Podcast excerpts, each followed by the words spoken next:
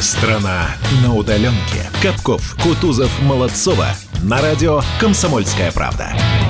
7 часов и 3 минуты. Доброе утро всем. Напоминаю, за окном вторник, уже 26 мая. Да, да, да, просыпайтесь, день начинается. И по традиции он начинается вместе с радио «Комсомольская правда». Здесь, в студии Капков, Кутузов, Молодцова приветствуют вас и говорят «Доброе утро». Говорят? Да, доброе утро, Саша, доброе утро, многомиллионная аудитория радио «Комсомольская правда». Здравствуйте, действительно, просыпайтесь, там новый день, масса новостей, есть что обсудить, так что подключайтесь скорее. Да, тоже присоединяюсь. Коллеги, к вам, Александр, Света, доброе утро и доброе утро всем, кто прямо сейчас слушает «Комсомольскую правду». А скажите, пожалуйста, мы же, Свет, с тобой в Зуме сидим. Саш, скажи, пожалуйста, видно у нас, какие аккаунты подписаны? Дело в том, что я после вчерашнего онлайн-выпускного, о котором мы сегодня поговорим еще чуть позже, сижу под аккаунтом, оказывается, дочери. А, нет ли, нет ли ее имени на, на моей прекрасной э, лице? Нет, сейчас... Ну и отлично. Си- сейчас нет, я не вижу. Влад. Глупышня написано у тебя. Вот, а, вот, ты видишь, да? ЧТД, да, спасибо большое. Ну, перезайду потом. Хорошо, перезайду, что ладно. я сижу на стуле, а не в зуме. Темноты боятся, скелеты в шкафу Рвется от нагрузки всемирная сеть Нам двоим достался один парашют Значит, прыгнем вместе и будем лететь Ты так прекрасна любовь. Как много лайков у нас с тобой.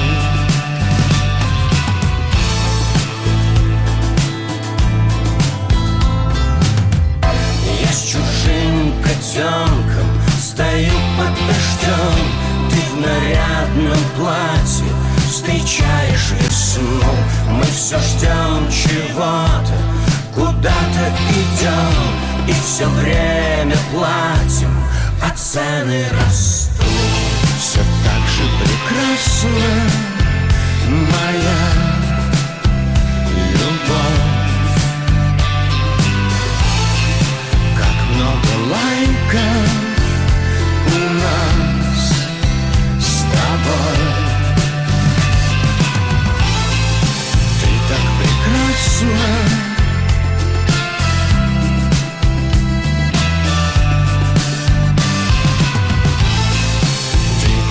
прекрасна. Ты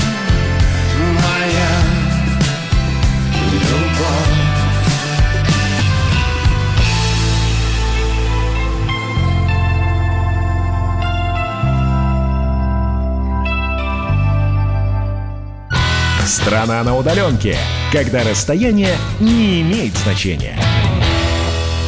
Так, ну что, давайте окунаться в, сплошь в наши темы, которые вчера нам активно поставляло информационное, э, информационное пространство. Самое, наверное, интересное, которое... Одна из самых интересных, конечно же, потому что вчера было много, э, это то, что целых два месяца, возможно, нам придется носить средства индивидуальной защиты перчатки, маски и все вот это. Правда, нет никакого пояснения о том, в каком режиме, в рекомендательном, в обязательном, со штрафами или нет. Но, тем не менее, именно об этом вчера заявила глава Роспотребнадзора Анна Попова. Давайте сразу ее послушаем. Послушаем, Давайте. что и как она скажет, и после этого будем переходить к обсуждению. Хорошо? Анна Попова. Главное, что нужно помнить, что в любом случае необходимо будет соблюдать требования. И, скорее всего, если мы говорим о ближайшем месяце или двух, то э, масочный режим нам придется соблюдать. Нам придется обязательно соблюдать требования по чистоте наших рук, по чистоте помещений, по специальной обработке, обеззараживанию посуды а, и целый ряд других требований, которые нельзя забыть. Нужно будет следить за детьми, чтобы их ручки были чистыми, чтобы не попала на слизистые никакая загрязненная продукция или предметы, которые могут нанести вред а, их здоровью. Мы уже говорили с вами не один раз что, о том, что мы живем в условиях новой нормальности, и нам нужно привыкнуть и научиться жить в этих новых условиях.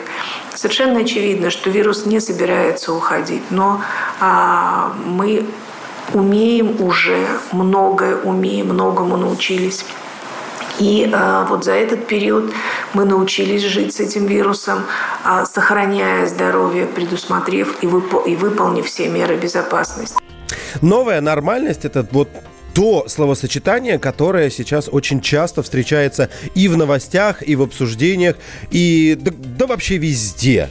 И нас призывают к этому привыкнуть, к этой новой нормальности. Если я правильно понимаю, маски и перчатки это а- только один из факторов этой самой новой нормальности. Вот, Саш, ты сказал Да, очень правильные да, да, вещи, о которых я сейчас думаю. Ты сказал, если я правильно понимаю. Мне кажется, вот выступление Анны Поповой, при всем к ней уважении, естественно, вот этих «если я правильно понимаю» достаточно много. Например, меня насторожила одна фраза.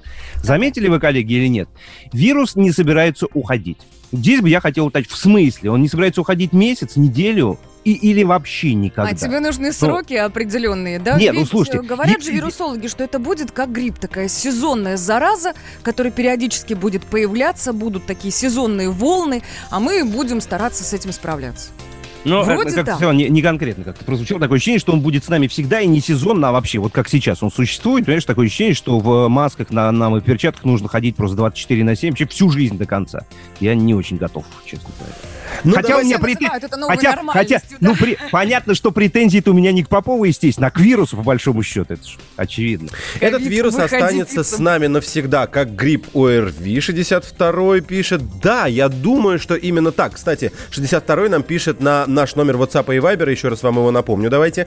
Плюс 7 967 200 ровно 9702. Можете писать прямо сейчас, что вы думаете по поводу слов Анны Поповой про... Давайте вот я вам два таких больших тезиса назову. Первый про то, что нам придется носить как минимум два месяца маски и перчатки, средства индивидуальной защиты. И второй, чуть более широкий, это так называемая, так называемая новая нормальность. Что вы вообще думаете о ней? Я здесь никаких конкретных вопросов, позвольте, не буду ставить. Просто ваши комментарии. А она есть, она существует, ее не существует, нельзя ее так называть, по каким причинам. Любые мнения, пожалуйста, сбрасывайте, будем зачитывать. Можно я еще вернусь, с вашего позволения, а, к следующему? Да, вот ты, Влад, вопрошаешь, как он будет жить и не уйдет. Вирусы, они всегда живут вокруг нас, ведь это биология, это наука. Просто одни из них к нам агрессивные, другие нет. Но мы же с тобой тоже, знаешь, э, не пальцем Не деланы. шиты? Да, вот, там разно, много разных есть фраз для того, чтобы Как обозначить это, не пальцем шито, ты сказал? Ну, не хорошо, пальцем пусть будет ши- так, вот, ладно. вот, я считаю, давайте оставим. Мы тоже не пальцем шитые, а, и мы к этим вирусам можем а, воспитывать внутри себя иммунитет.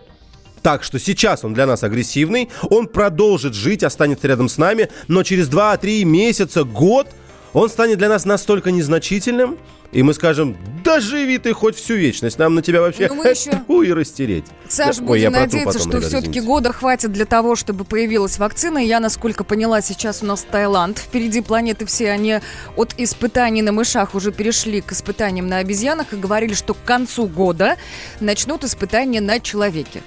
Вот, ну, будем ждать. Э, Опять же, пометуя э, вирусологов, которые у нас в эфире тоже делали определенные заявления, было сказано, что пока 80% населения не переболеет или же не будет вакцинировано, ну, в конечном итоге, вирус действительно будет не просто среди нас быть, жить, но он еще и будет, ну, достаточно опасен для всех нас.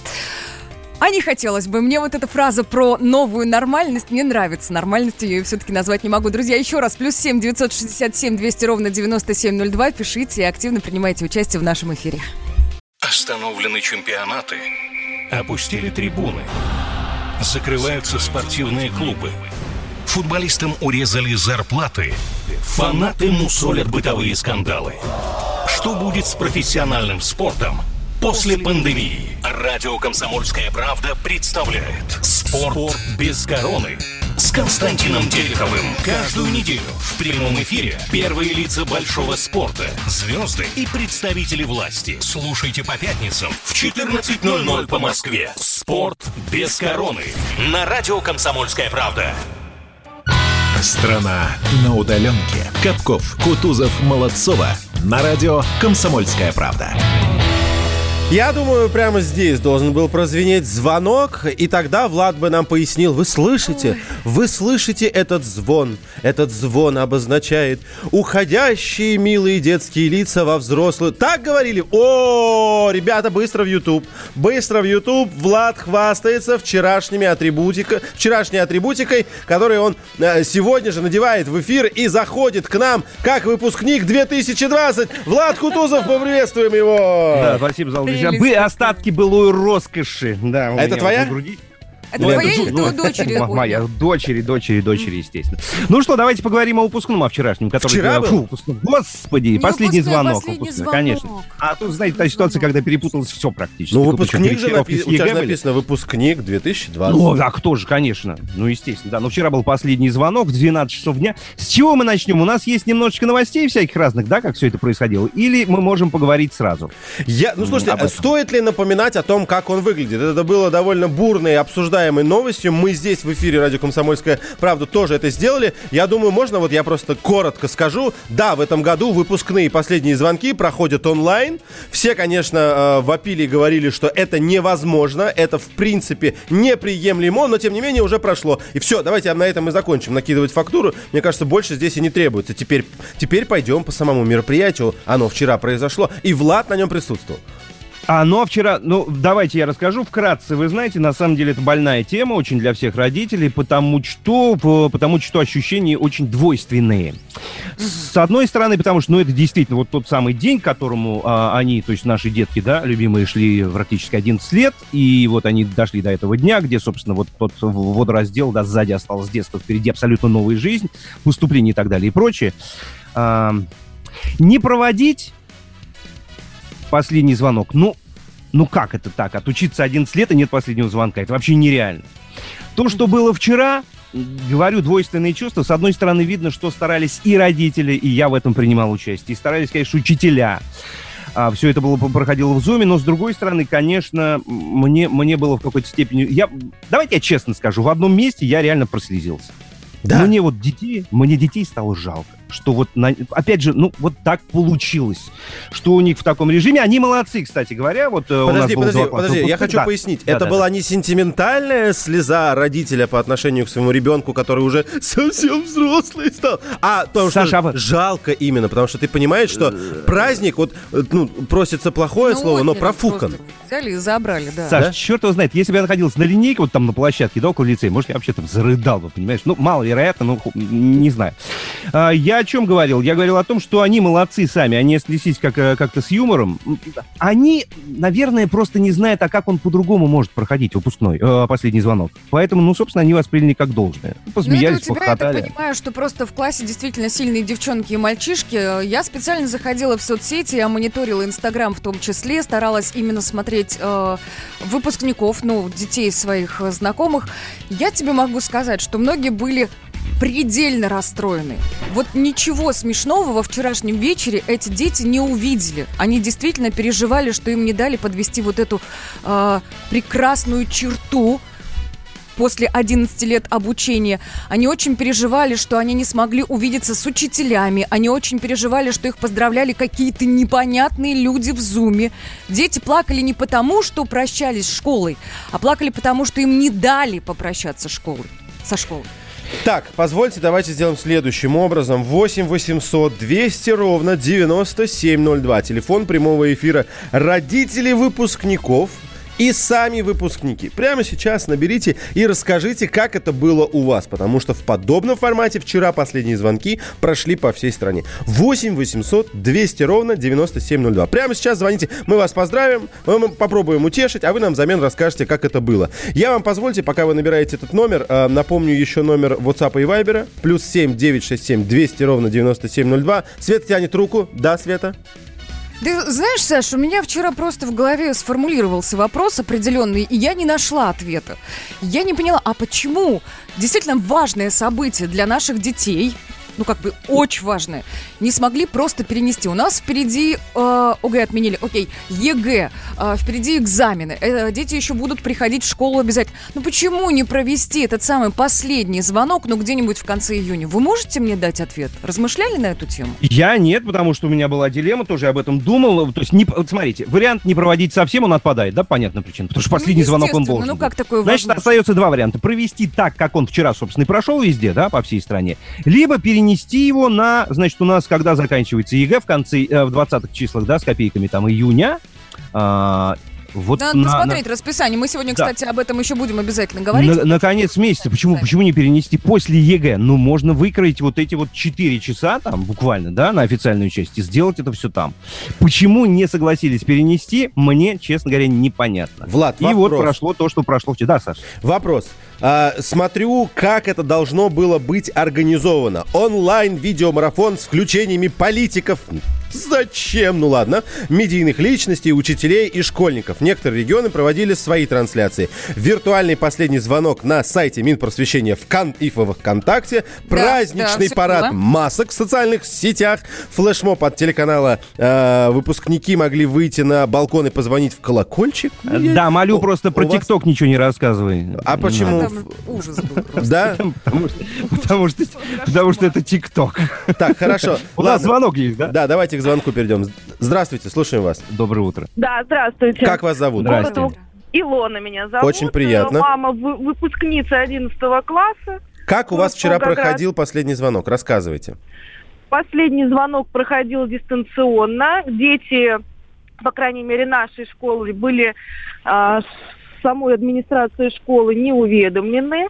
Вот. Но хочу сказать, что вот ту панику, ту вот эмоциональную, которая поднимается сейчас, ну, в том числе и у вас на радио, что дети очень расстроены, я не поддержу.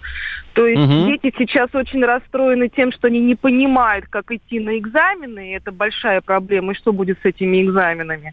А вот насчет последнего звонка, вот таких эмоций бурных нету. Понимаете, дети не, несколько другим живут и другим обеспокоены, чтобы вот те взрослые эмоции, которые выкладываются и перекладываются, что они что-то не пережили. Они-то не пережили, они не знают, что они не пережили. Да, понимаете? безусловно, я согласен. Я сам, как а, отец выпускницы, тоже готов подтвердить. Да, Ага. они их интересует не настоящее, а будущее уже, потому что им поступать и жить Да. дальше, это очередь. А Да. скажите, пожалуйста, вот е- вы, если Да. бы выбирали, вы бы оставили вот тот э, последний звонок онлайн, который был вчера и прошел везде, или да, вы все старого формата. или вы перенесли его на вот э, после ЕГЭ уже, когда будет время?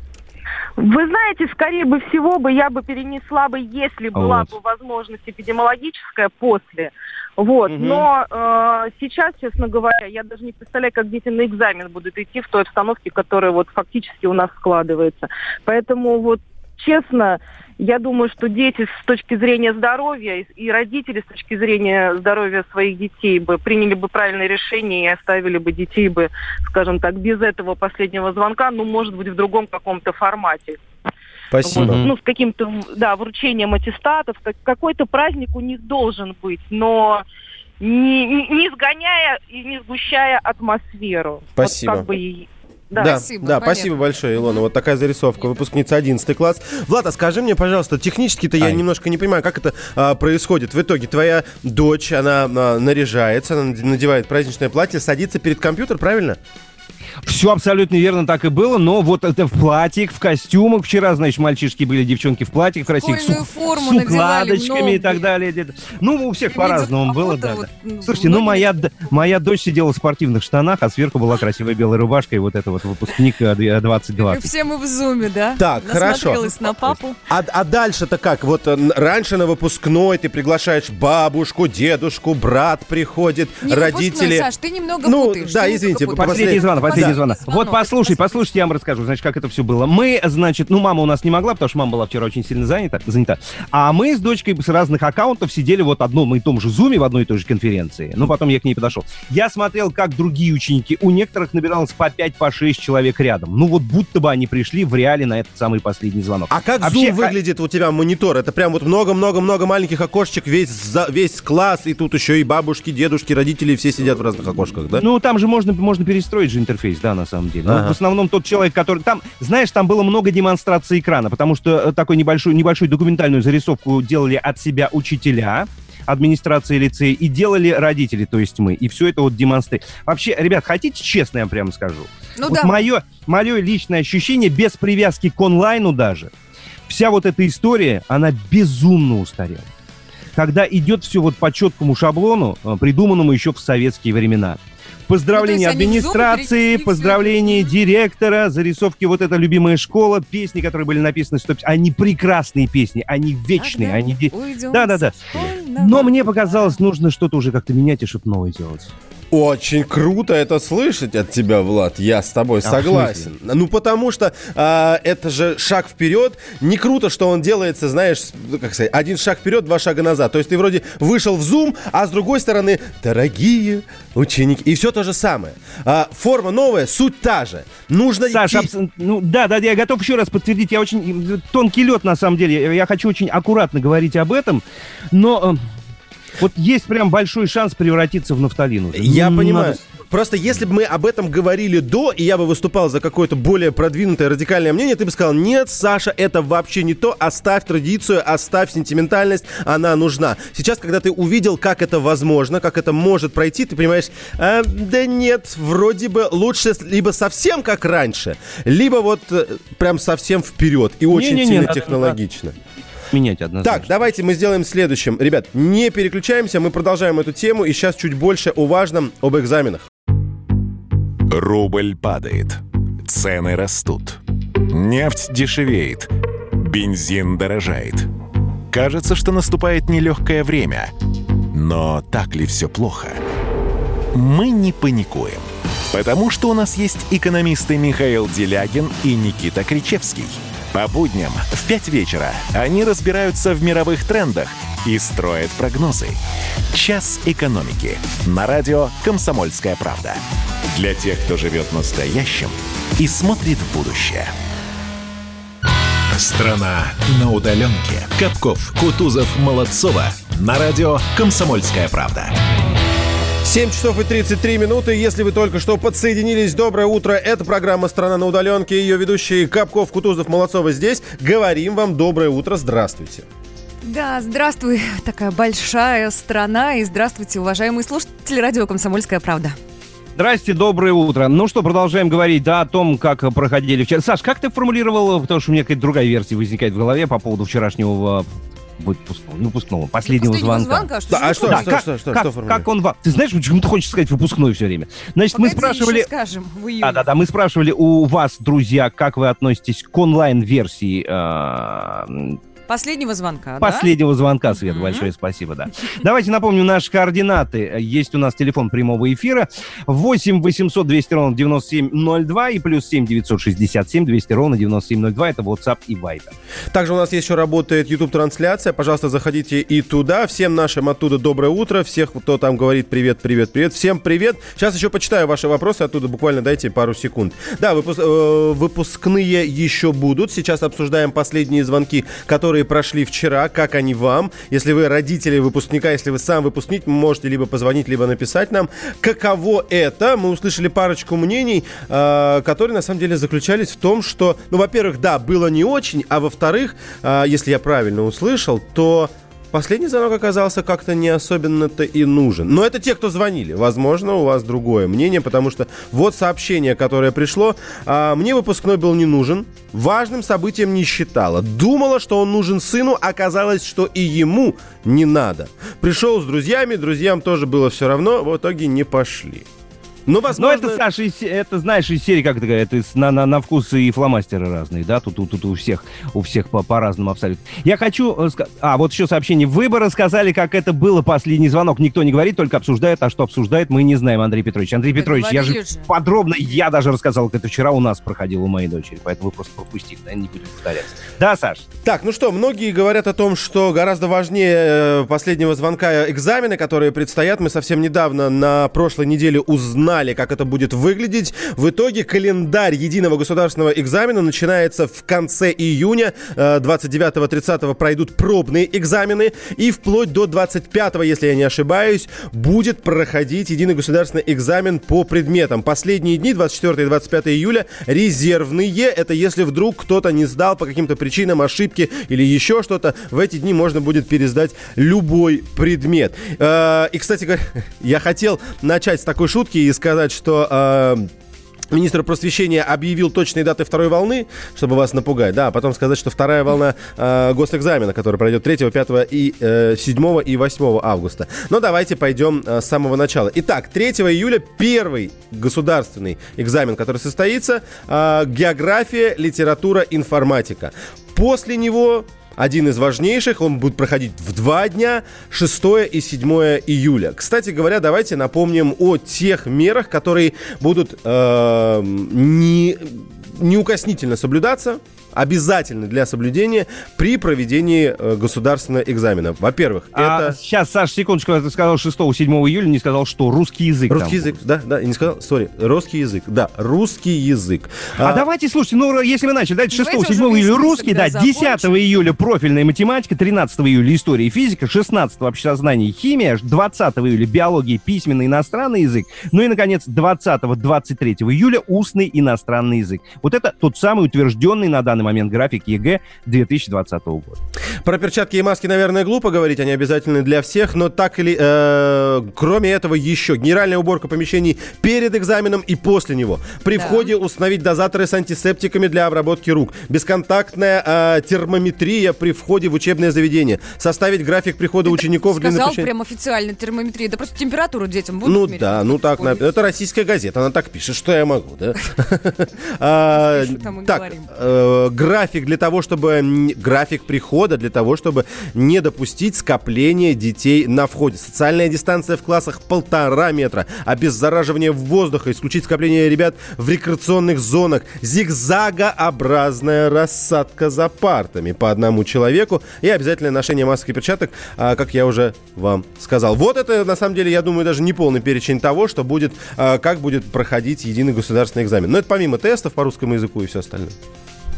Но тут главное, чтобы у школ э, ресурсов хватило, потому что мы же все помним, как у нас все быстро организуется, да, А, и классы мы свои тоже помним, там максимум 2-3 свободные парты оставалось, а тут поди рассади 24 человека, чтобы между ними было расстояние в 2 метра. Вы представляете себе эту шахматную доску? Вот прорисуйте в голове, что практически невозможно. Ну, разве что один класс будут рассаживать на несколько кабинетов, ну, 2, 3, 4, может быть.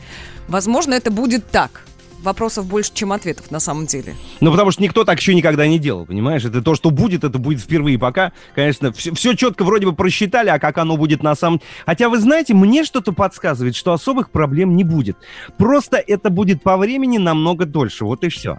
Мне так Ой, кажется почему-то. Слушай, а скажи мне, пожалуйста, Влад, А. может быть, ты в курсе? Там же действительно должно быть какое-то определенное время. Ну, действительно, я не помню, сколько дается на написание того или иного экзамена. Не было ли информации, что в этом году это время будет увеличено? Может, Свет, ну вот мне сейчас очень стыдно, пока ничего я об этом не знаю. Ну, правда, не знаю. Ну, видимо, даже, я думаю, что зависит... от- Хотя, а не 4 или часа? Давай не будем гадать, а, Не чтобы будем, никого не там... будем. да, Можно не- не посмотреть, на дезинформировать. самом деле, можно посмотреть. А ты знаешь, э, вот еще слушательница наша говорила, что... а, Или мы читали сообщение тоже, простите, пожалуйста, запамятовала, что э, не донесли до учеников формат проведения вот этого самого последнего звонка, то есть не сообщили.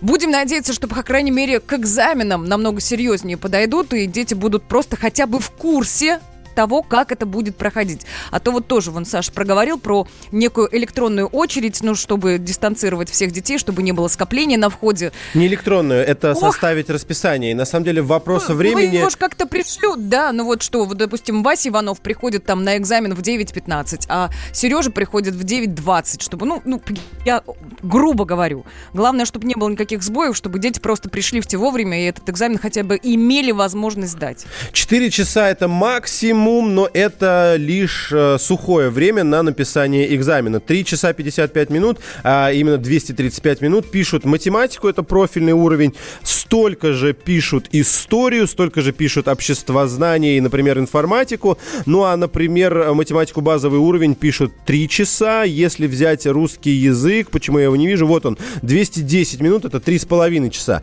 Конечно, это время останется, скорее всего, неизменным. Кстати, это документ, я ну, смотрю, он э, опубликован, написано, несмотря на то, что это продолжительность ЕГЭ по предметам в 2020 году, но опубликован он до начала всех этих обстоятельств, поэтому возможно его скорректировать. Хотя, с другой стороны, если у тебя ребенок сел, экзамен пошел, почему ему нужно давать больше или меньше времени? Нет, Здесь... нет, аж вот то что, то, что ты сказал, это то, что, то, что было всегда, ничего не поменялось. В Да, время 2019 осталось году прежним. точно так было, да. Здесь единственное, Да, да, да. мы понимаем, что гораздо больше времени потребуется для того, чтобы ребенок зашел в школу и сел, и потом, когда он закончил экзамен, встал и вышел. Но, кстати, от этого лучше не становится, потому что все равно это общее время, которое ребенок а, проводит вне дома. Это надо и обед, значит, и попить, поесть, перекусить им там сделать. Он проведет там, ну, не знаю, ну 6 часов минимум. Час пришел, 4 пописал, час ушел. Ну, грубо говоря. Это значит, ему нужно там оформить какую-то какую-то еду.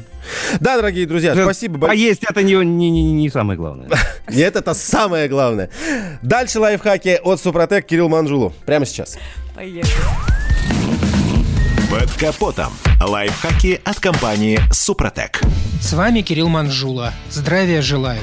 Мы все с вами прекрасно знаем, что продолжительность жизни человека на протяжении веков увеличивалась не только благодаря развитию медицины и науки. Не менее важным фактором стала обычная гигиена, а проще говоря, мы стали чаще мыться. И как известно, что хорошо для человека, то применимо и для автомобиля. Чаще его моем, он дольше живет. А как это утверждение относится к промывке двигателя перед сменой масла? Тут не все так однозначно. Специалисты отмечают, что долговременная промывка желательна, если владелец решил перевести свой автомобиль на моторное масло более высокого класса. Например, Супротек Атомиум. Или если не знает, какое масло использовал предыдущий хозяин автомобиля. Все дело в том, что в недорогие продукты добавляют много простейшего линейного полимера. Он используется как загуститель. В итоге, уже после нескольких тысяч километров пробега с таким маслом снижается заявленная вязкость. На стенках начинает накапливаться лак. Из-за потери защитного слоя масла ускоряется износ деталей цилиндра поршневой группы. И еще советую залить долговременную мягкую промывку двигателя Супротек, если был допущен существенный перепробег сверх обозначенного срока замены масла. Даже если использовалось качественное масло, но вы забыли вовремя его заменить, то избежать образования грязи не получится. В таком случае чистящие присадки свежего масла растворят старый нагар, но это снизит качество масла уже на этапе начала эксплуатации. Кроме этого, есть риск того, что циркулирующая в двигателе грязь забьет узкие каналы агрегата или отверстия сетки маслоприемника. Кроме долговременной промывки, на рынке есть так называемые пятиминутки – средства, которые заливают в двигатель на несколько минут перед заменой масла. Такие составы очищают от нагара и отложений, но у них есть один весьма значимый минус – они не растворяют грязь. В результате крупные фрагменты отложений, снятые чистящим средством со стенок двигателя, попадают в агрегат. Оказавшись в новом масле, они могут закупорить каналы, а это почти наверняка приведет к задирам подшипников. Долговременная же промывка двигателя заливается примерно за 200 километров до смены масла. За это время чистящие компоненты состава очищают детали ДВС и растворяют грязь в старом масле, которое потом вы сливаете. Именно поэтому такой состав называется мягким.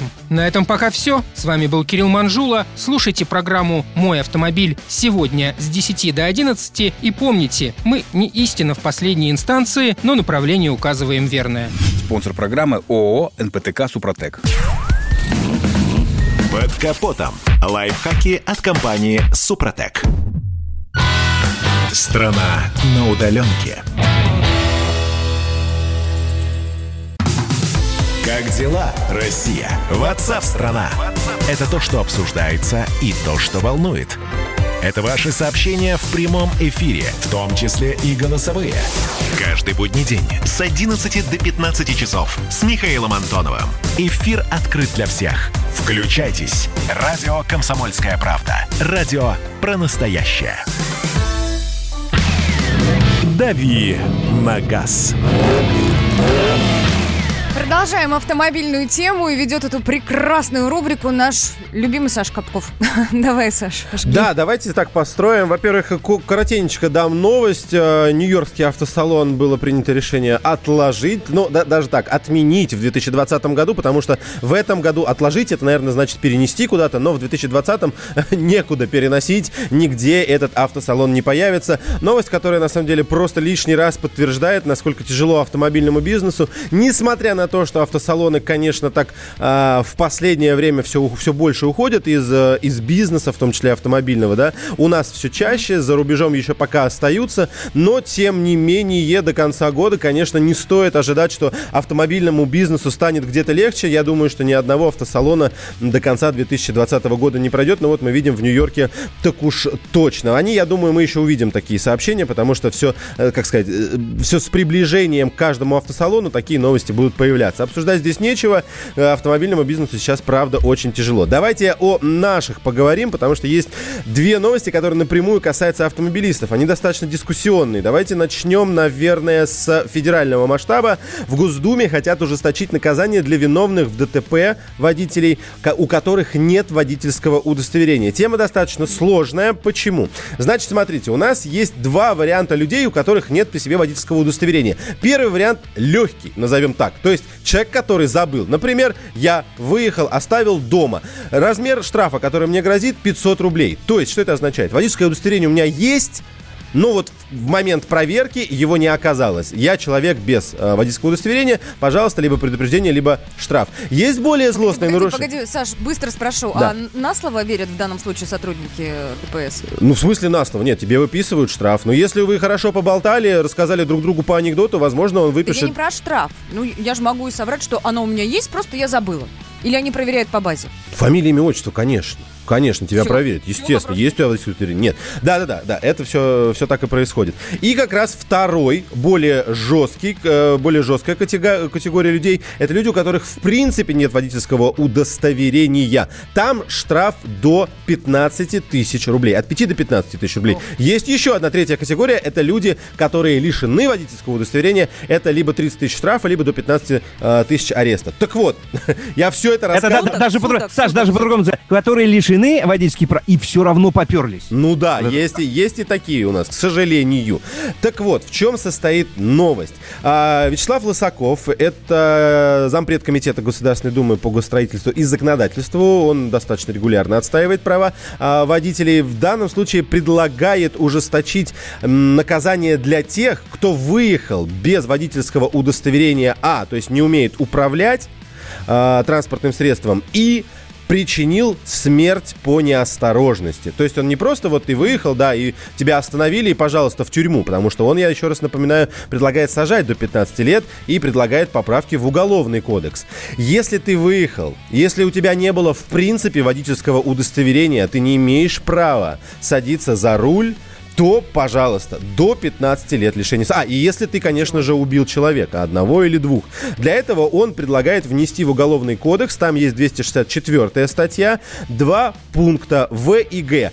До сих пор там прописаны, вот эта, э, вот эта уголовная ответственность там прописана только для тех, кто, а, сделал это ДТП с погибшими в состоянии алкогольного опьянения, и для второй категории, которые покинули место ДТП. Вот эти два негодяя, два негодяя могут э, присесть на 15 лет. Он предлагает к этим двум негодяям добавить еще и вот тех людей, которые выехали и убили кого-то по неосторожности, не имея водительского удостоверения. Не имея, э, имеется в виду, вообще его не получали. Соответствующие поправки он и сейчас и готовит. В и Г. Нарушение совершенное лицом, не имеющим права управления транспортным средством, и Г. Нарушение, совершенное лицом, лишенным права управления транспортным средством. Это касается всех нас, товарищи. В принципе, не вижу в этом ничего плохого, абсолютно точно, потому что а, и там, и там негодяи. Давайте так.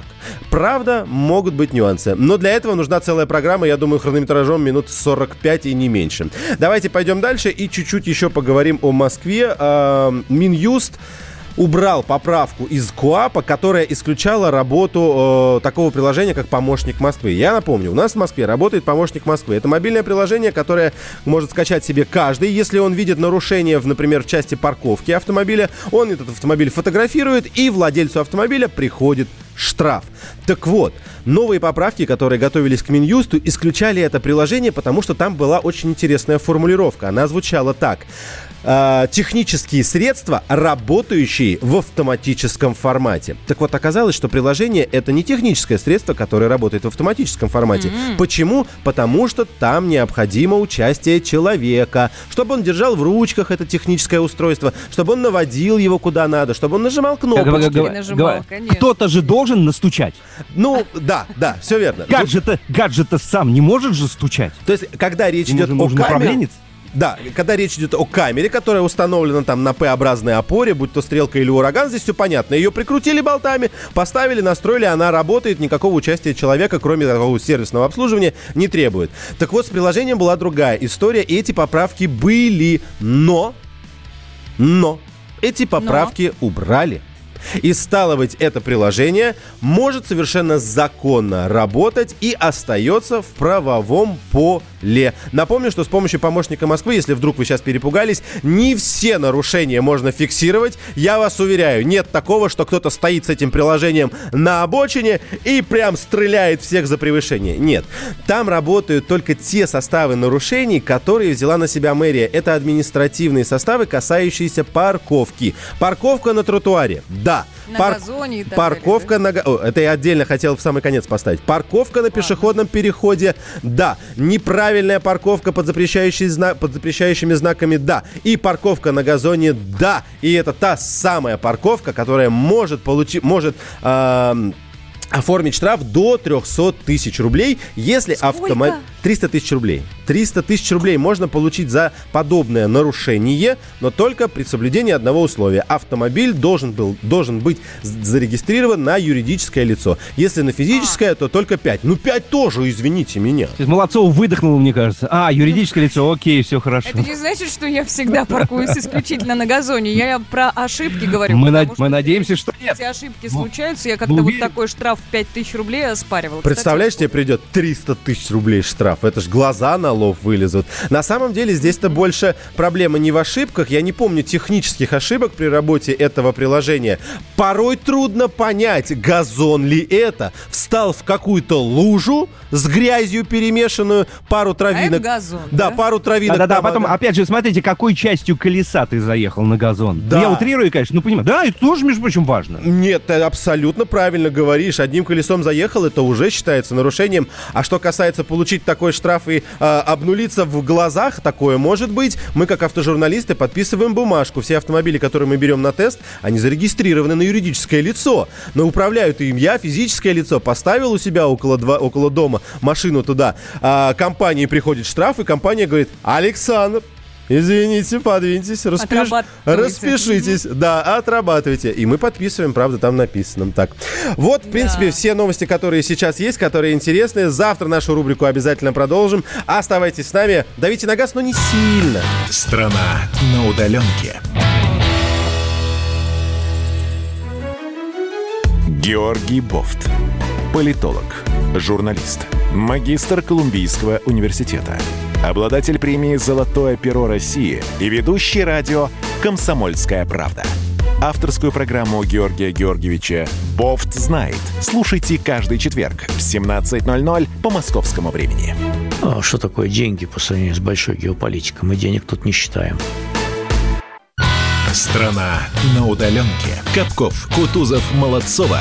На радио «Комсомольская правда». 8 часов и 3 минуты. Доброе утро, страна на удаленке, говорит тебе радио «Комсомольская правда» в лице Капкова, Кутузова и Молодцовой. Привет, ребята.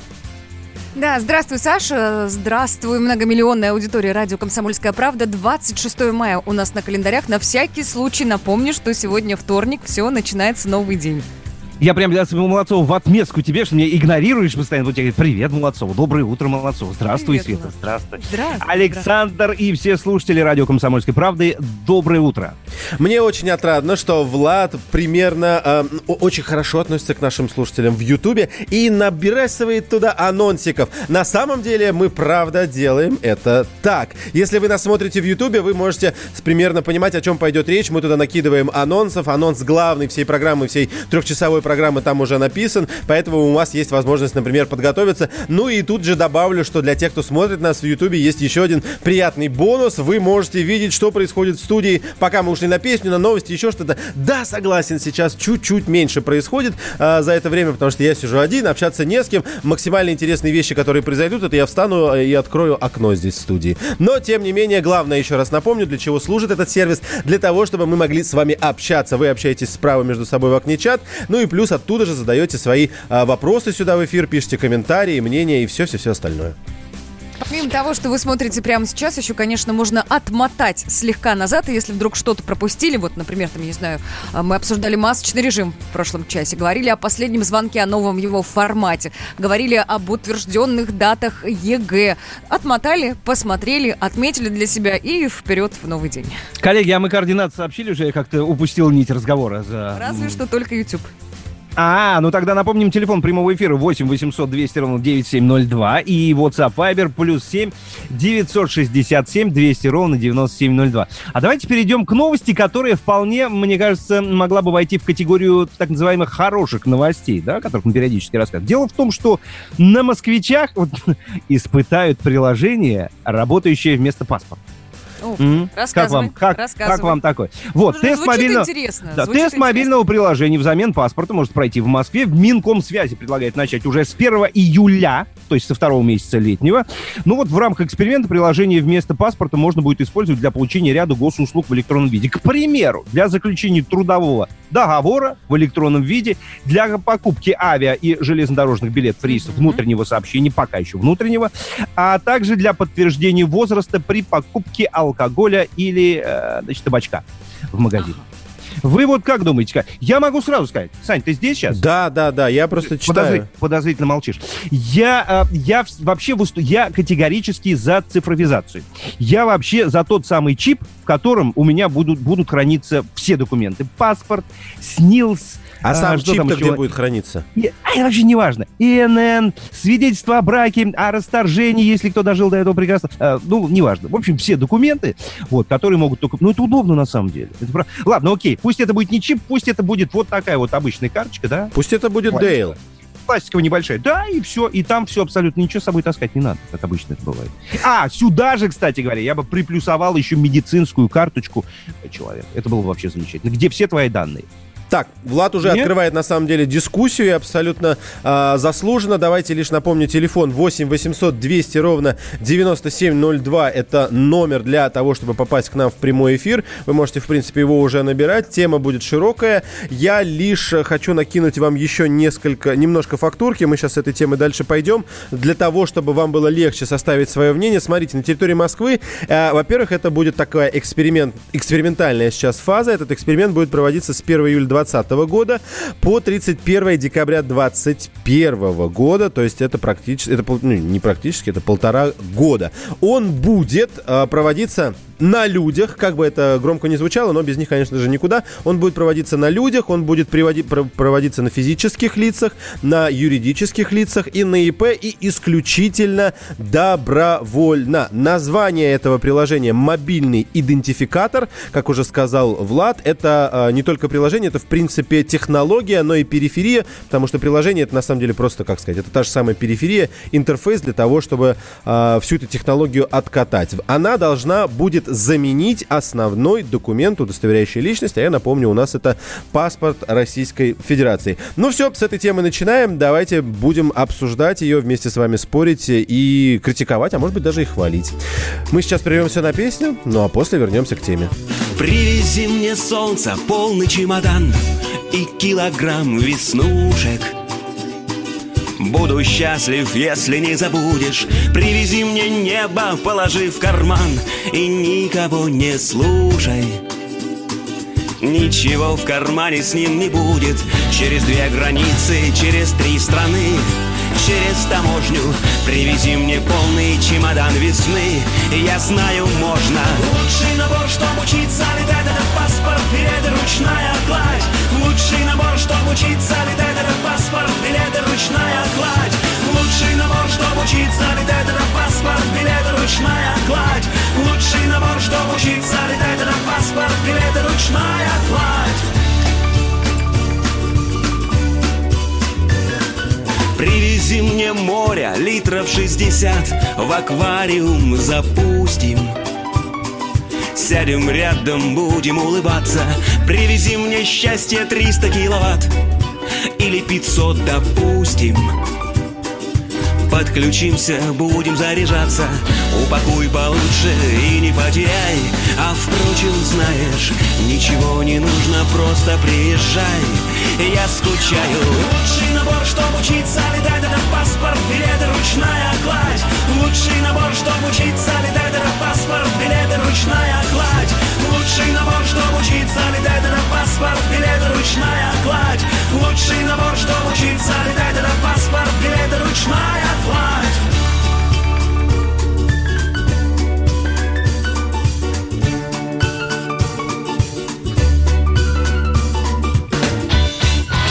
Изолируйся с нами. Изолируйся, как мы. Изолируйся лучше нас.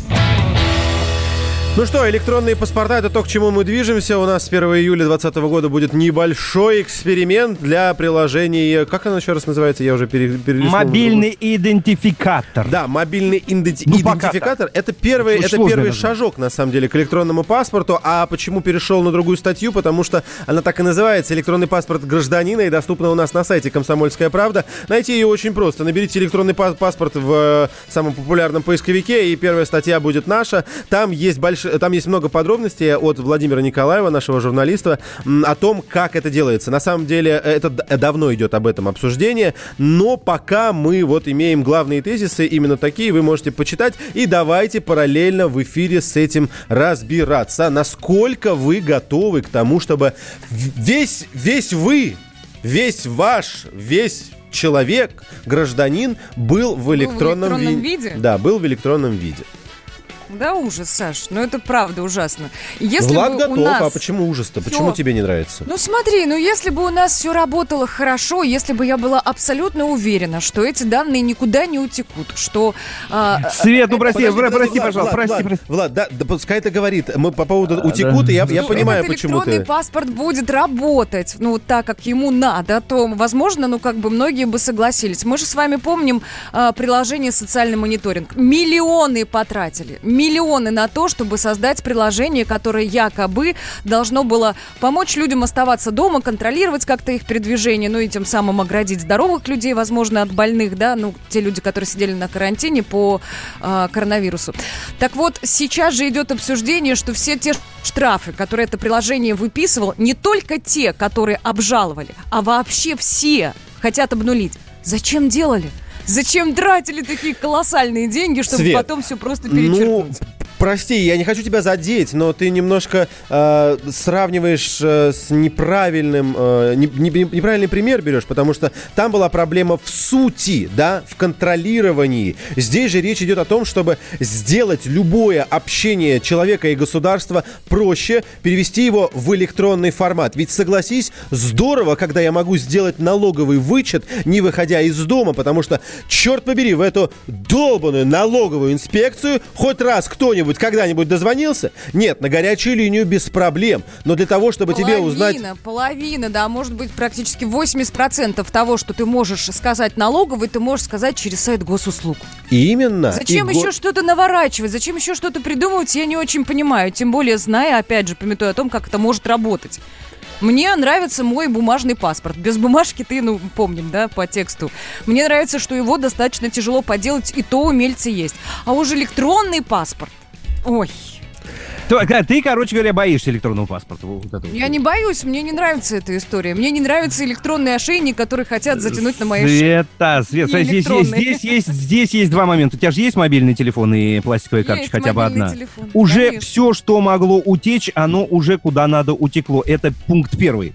То есть, может, не... поставим уже- это все в одно уже- место, чтобы кому-то было Слушай, проще а, это а да- а давай честно, а ты правда думаешь... Ладно, хорошо, вот давай на себя. А Кому я нужен? Ну вот кому я нужен со своими данными, с моими шагами, которые можно отследить? Да, да ради бога. Есть ну вот ис- Иск- люди. исключим отсюда паспортные данные и банковскую историю, потому что действительно вот это важная вещь, да, и то уже кому надо, собственно, могли ее получить. Ну, Ну, а теперь будет сделать опасения проще. ничем не обоснованные. совершенно. Сегодня, сегодня вы есть, завтра сбой, и вы просыпаетесь под вопросом «А кто я?» 96-й вот такой вопрос ставит, который на самом деле, мне кажется, риторический. 58-й, но ведь что-то подобное уже было в России. Несколько назад хотели выдать всем россиянам пластиковые карты, которые как паспорт, медкарта, банковская карта и тому подобное. Лично я за пластик, так удобнее, а про чипы, ну не знаю, не знаю, это Юрий из Балашихи. Мы продолжаем с этой новостью. Пишите свои мнения и комментарии, дозванивайтесь в прямой эфир. За кого вы? За Влада или за Свету? Страна на удаленке. Когда армия. Состояние души. Военное ревю. На радио «Комсомольская правда». По вторникам и четвергам полковник Виктор Баранец метко стреляет словом. Ну и, во-первых, честь не отдают, а приветствие это за руку, а можно иногда и поцеловать. А полковник Михаил Тимошенко подает снаряды. Вся правда о настоящем и будущем наших вооруженных сил. Ну и немного армейских баек. Медведя можно научить стрелять из автомата. В прямом эфире. Слушайте и звоните. Военное ревю. По вторникам и четвергам в 16.00 по московскому времени. Никто не уйдет без ответа. Страна на удаленке. Капков, Кутузов, Молодцова. На радио «Комсомольская правда». Так, давайте, дорогие друзья, коротко сейчас зафиналимся. Я еще раз напомню, электронный паспорт, Чип и Дейл, как мы их называем, технология Чип, и Дейл, можно ее называть, да? Вы же видели эту картинку, да? Э, для особенно мнительных в мозг э, будет э, вшиваться не только чип, но и Дейл. Так, хорошо. Э, смотрите, электронный паспорт это то, что предлагается. Более того, сейчас уже стартует эксперимент с приложением, которое называется а, все время теряю. Мобильный идентификатор. Вы выступаете. Влад сказал, Тебе, что... тоже, тебе тоже не нравится, да, это название? Ну, Странное. что, что это? Как- Надо какое-то классное, типа IID, что-нибудь типа такое. Ну ладно, извините. А, Влад выступает за цифровизацию и говорит, что это действительно удобно, потому что есть уже хорошие примеры общения с госуслугами, запись к врачу, общение с налоговой и еще что-то. Почему не должно быть все в одном месте, когда ты можешь э, совершенно спокойно э, в любом мессенджере там удостоверить свои личности и э, заказать услугу? Света же говорит, что это абсолютно неприемлемо. Куча технических... э, Нет, Света говорит, что я не прав, да? Ну, ты просто сейчас противопоставляешь желание Влада общей цифровизации. Я не против цифровизации. Я против того, чтобы мы хранили одни яйца в одной электронной корзине. Я вот против этого. Не-не-не, я как раз хочу, чтобы 50% меня было в облаке, в, в самом лучшем и хорошем И смысле. продадут тебя с потрохами, как Да уже всё. кучу Сма- баз. Смотрите, прикольное, банк. прикольное сообщение, ребят, смотрите, правы оба. С одной стороны, это очень удобно, с другой у нас все делается через на вот то самое Да. место, поэтому страшно. Но данные о человеке будут использовать не по назначению, опять же, цифровой ошейник. 8 800 200 ровно 9702. Буквально пару минуточек у нас есть для того, чтобы принять один-два ваших звонка. Вы больше на стороне Влада или вы склоняетесь к версии э, Светы? Хотя, как вы видите, они не противопоставляются друг другу, да, у Светы просто больше вопросов к этому, и она не хочет, чтобы вообще все было в электронном формате про нее. Это вызывает у нее опасения. А Влад же не видит в этом ничего плохого. А как вы? 8 800 200 ровно 9702. Это телефон прямого эфира, еще раз его напоминаю. Либо можете нам написать на номер плюс 7 967 200 ровно 9702. Конечно, Саш, ты та- Да. Слушатели дозваниваются, я ведь тоже, вот, ребят, могу вам напомнить, смотрите, иногда действительно проще дойти ногами с живым паспортом, чтобы решить тот или иной вопрос. Да, да, есть вещи, которые электронно работают, и слава богу, и спасибо, что работают, иначе вообще очень жалко государственных денег.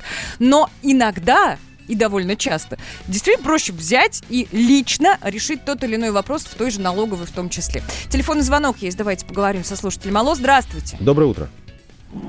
Как вас зовут? Представьтесь, пожалуйста. Андрей, Вы больше Очень за приятно. цифровизацию, как Влад, и готовы э, сделать себе, допустим, электронный паспорт. Да не противоставляй ты меня про цифровизации. Пусть будет. Подожди, подожди, не перебивай. Да. Ну, смотрите, э, если вот, например, представьте такую ситуацию, что все люди, допустим, э, чипы, все осуществляется э, посредством этого чипа. И магазины, обслуживание, и в один прекрасный ме- момент, если человек не угоден, его отключили от Оп, этого чипа. стерли, да, все Что будет данные? Ну, понятно, да-да-да. Ну, это... А чего он-то не угоден-то стал? Ну, ну кому, кому мы нужны? Ну, ребята, соблюдайте законы, и все будет хорошо. оппозиция и так далее. И вот, э, А. вот, вот, вот это вот как бы... Есть. Ну, позиция Вот понятна, удобно. ясно, ясно. Я знаете, о чем подумала? А тут Спасибо. оп, и база легла, то есть и все. И не то, чтобы тебя Вот, нет. вот, вот, Свет, ты молодец, ты, мол- ты, ты- не работает. ты просто молодец, ты понимаешь, молодец, молодцов, Ура! что об этом заговорил. Потому что вот тебе шикарный контраргумент. Смотри, очень нужен, цифровизация имеется в виду, пишет Евгений. Отец 80 лет взял с собой, пошел в магазин и потерял паспорт. И все. А я вот сейчас у тебя И паспорт как сторонника Нету цифровизации спрошу, а давно ли ты, Влад, свою трудовую книжку в электронный вид перевел? Ты ее вообще Да. видел в электронном виде? Работает? Все, заработала система, да? Год, по-моему, а то и больше пытались перевести. А давайте перейдем к другой теме. Можно пару сообщений буквально. Все, ребята, приплыли, пишет 44-й. Мы рабы. 62-й. Я за электронный паспорт. Это удобно. Ну и... А, это уже, прошу прощения, про сообщение. Да, хорошо, давайте заключительный звонок. Он у нас есть по этой теме. И будем переходить к следующей. Договорились? Давайте. Здравствуйте, доброе Давай. утро. Здрасте. Доброе утро, Виталий. Я хотел бы вот про цифровизацию. Да. Ну, Да, Виталий, пожалуйста. удоб- удобно, все, забудем про цифровой ошейник, там хоть это недалеко. Но дело в том, что у, у нас в одном файле будет вся информация о человеке, которую Конечно. украдут, продадут, Именно. я не знаю, что угодно, Да. и делай все, что хочешь. Поставить подпись электронную за тебя в одном файле, в одном файле, что очень легко А как-. Да, ну ладно, хорошо. Нет, я, я на самом деле прекрасно понимаю, хотел просто продолжить, но не вижу смысла. Спасибо большое. Да, это вот те сомнения, которые в эту сторону выдвигаются. Я уверен, что это будущее наше, что мы к этому придем. Мы уже сделали очень много шагов. Но честно вам скажу, если вы заметили, я в этой дискуссии э, взял стороннюю позицию, потому что я еще я не определился. Честно вам скажу. С одной стороны, удобно Ну не как ходить. так? Ну правда. Мы ждали финалочки, Александр. Что я мочкану? Нет, я, выжи- я пока выжидаю. С одной стороны, прикольно не ходить ножками в налоговую, с другой стороны, все те опасения, которые сейчас назывались, я тоже разделяю. Ну что, давайте к следующей теме. Погнали. Вам спешат, чип-чип-чип-чип. Они всегда спешат туда, где ждет беда, там, где они всегда успех. Глава правительства Российской Федерации Михаил Мишустин попросил россиян не торопиться с туристическими поездками за рубеж и да и вообще. Давайте так, мы уже видим, что границы снимаются, уже у кого-то внутри вот это вот так так так так так билеты посмотреть отель забронировать может быть в августе и получится, но сталкиваемся с другими причинами, возможно самолеты-то и летают, но насколько это безопасно. Об этом думаю не только мы, но и как видите премьер в первую очередь. Давайте его послушаем. Михаил Мишустин, премьер-министр Российской Федерации, о том, как лучше провести это лето и не только. Я прошу наших граждан не торопиться. Да, в борьбе с э, распространением коронавируса достигнуты определенные успехи. Но мы помним, что коронавирусная инфекция была ввезена из-за границы. Поэтому мы считаем целесообразным воздержаться от туристических поездок за рубеж. За несколько дней отдыха можно заплатить слишком большую цену. Необходимо исключить даже малейшую возможность повторного завоза коронавирусной инфекции в Россию. Важно также сберечь свое здоровье, не подвергать опасности своих близких, а также избежать возможных трудностей с возвращением на родину, с чем внезапно столкнулись тысячи российских туристов этой весной. Рекомендую учитывать это при планировании путешествий. Лучше и безопаснее провести отпуск в своей стране. Так, позвольте, э, я прям сразу хочу здесь э, накинуть, э, накинуть, Мария Захарова скажет, что это за выражение вы ко мне используете. Мария, с глубоким уважением я хочу здесь же рассказать нашим слушателям о слухах и развенчать их вашими словами. Официальный представитель МИД России назвала э, именно так э, разговоры о так называемых выездных визах для того, чтобы куда-то отправиться. Я Как хочу все-таки, опять же, подчеркнуть, что ни о каких а, законодательных ограничениях, связанных с введением неких выездных виз, о чем сейчас очень много было фейков, слухов, вот ни о чем об этом речи не шло и не идет. Об этом сделал специальное заявление министр иностранных дел России Сергей Лавров. Я не очень понимаю, зачем эта тема так активно, так сказать, э, качается. Качается она, мне кажется, специально для того, чтобы у людей вызвать какое-то ощущение, а, не знаю, паники, нестабильности и так далее. Для чего такое количество фейков вокруг этих тем распространяется? Но у меня есть ощущение, конечно, намеренности всего этого. Еще раз хочу подчеркнуть позицию Министерства иностранных дел, а, заявление министра иностранных дел России на этот счет, то, о чем мы говорили неоднократно по линии пресс-службы МИДа. Это все фейки, это неправда, это сделается намеренно. Все эти истории по поводу выездных виз, закрытия железного занавеса, э, новых каких-то разграничительных линий.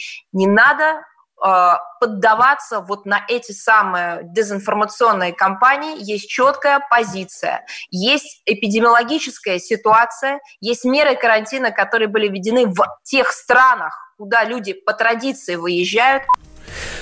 Так, я должен, кстати, отметить, что все эти заявления были сделаны в эфире радио «Комсомольская правда». Вчера Мария Захарова была у нас в гостях, и вот об этом зашел разговор. Ну что, давайте поставим вопрос. Вот я думаю, это главные тезисы, которые сейчас нужно э, понимать. Кроме того, что Греция скоро откроет границы, кроме того, что Турция уже открыла границы, но только для, как сказать, лечебного оздоровления, да, то есть если вы приезжаете в санатории куда-то по, я не знаю, по направлению, то есть открыто... Мне кажется, мне кажется, наши, наши люди в Турцию всегда едут лечебные, лечебно Конечно, озда- да, оз- ага. оздоравливают. С печени возвращаемся потом.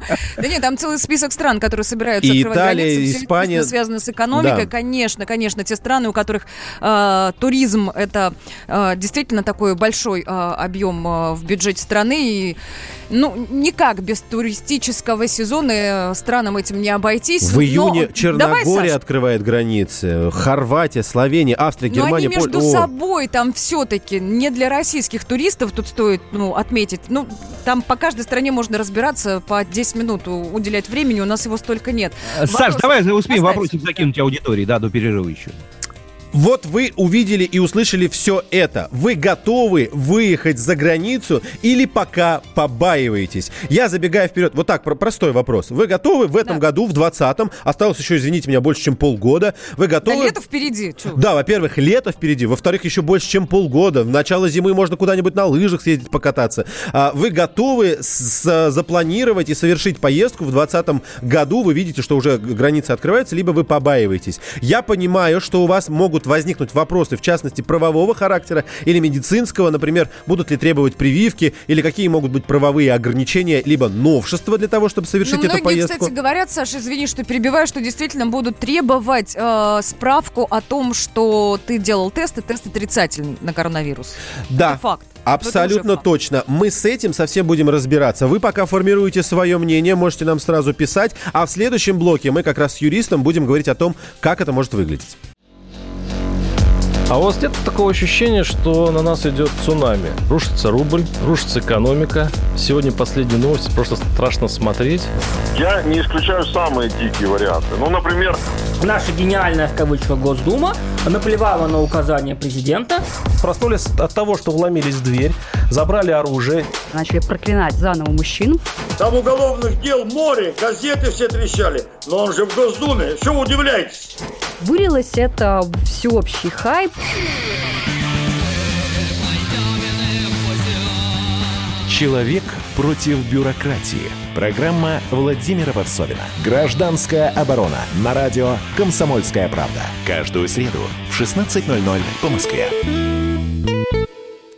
Страна на удаленке. Капков, Кутузов, Молодцова.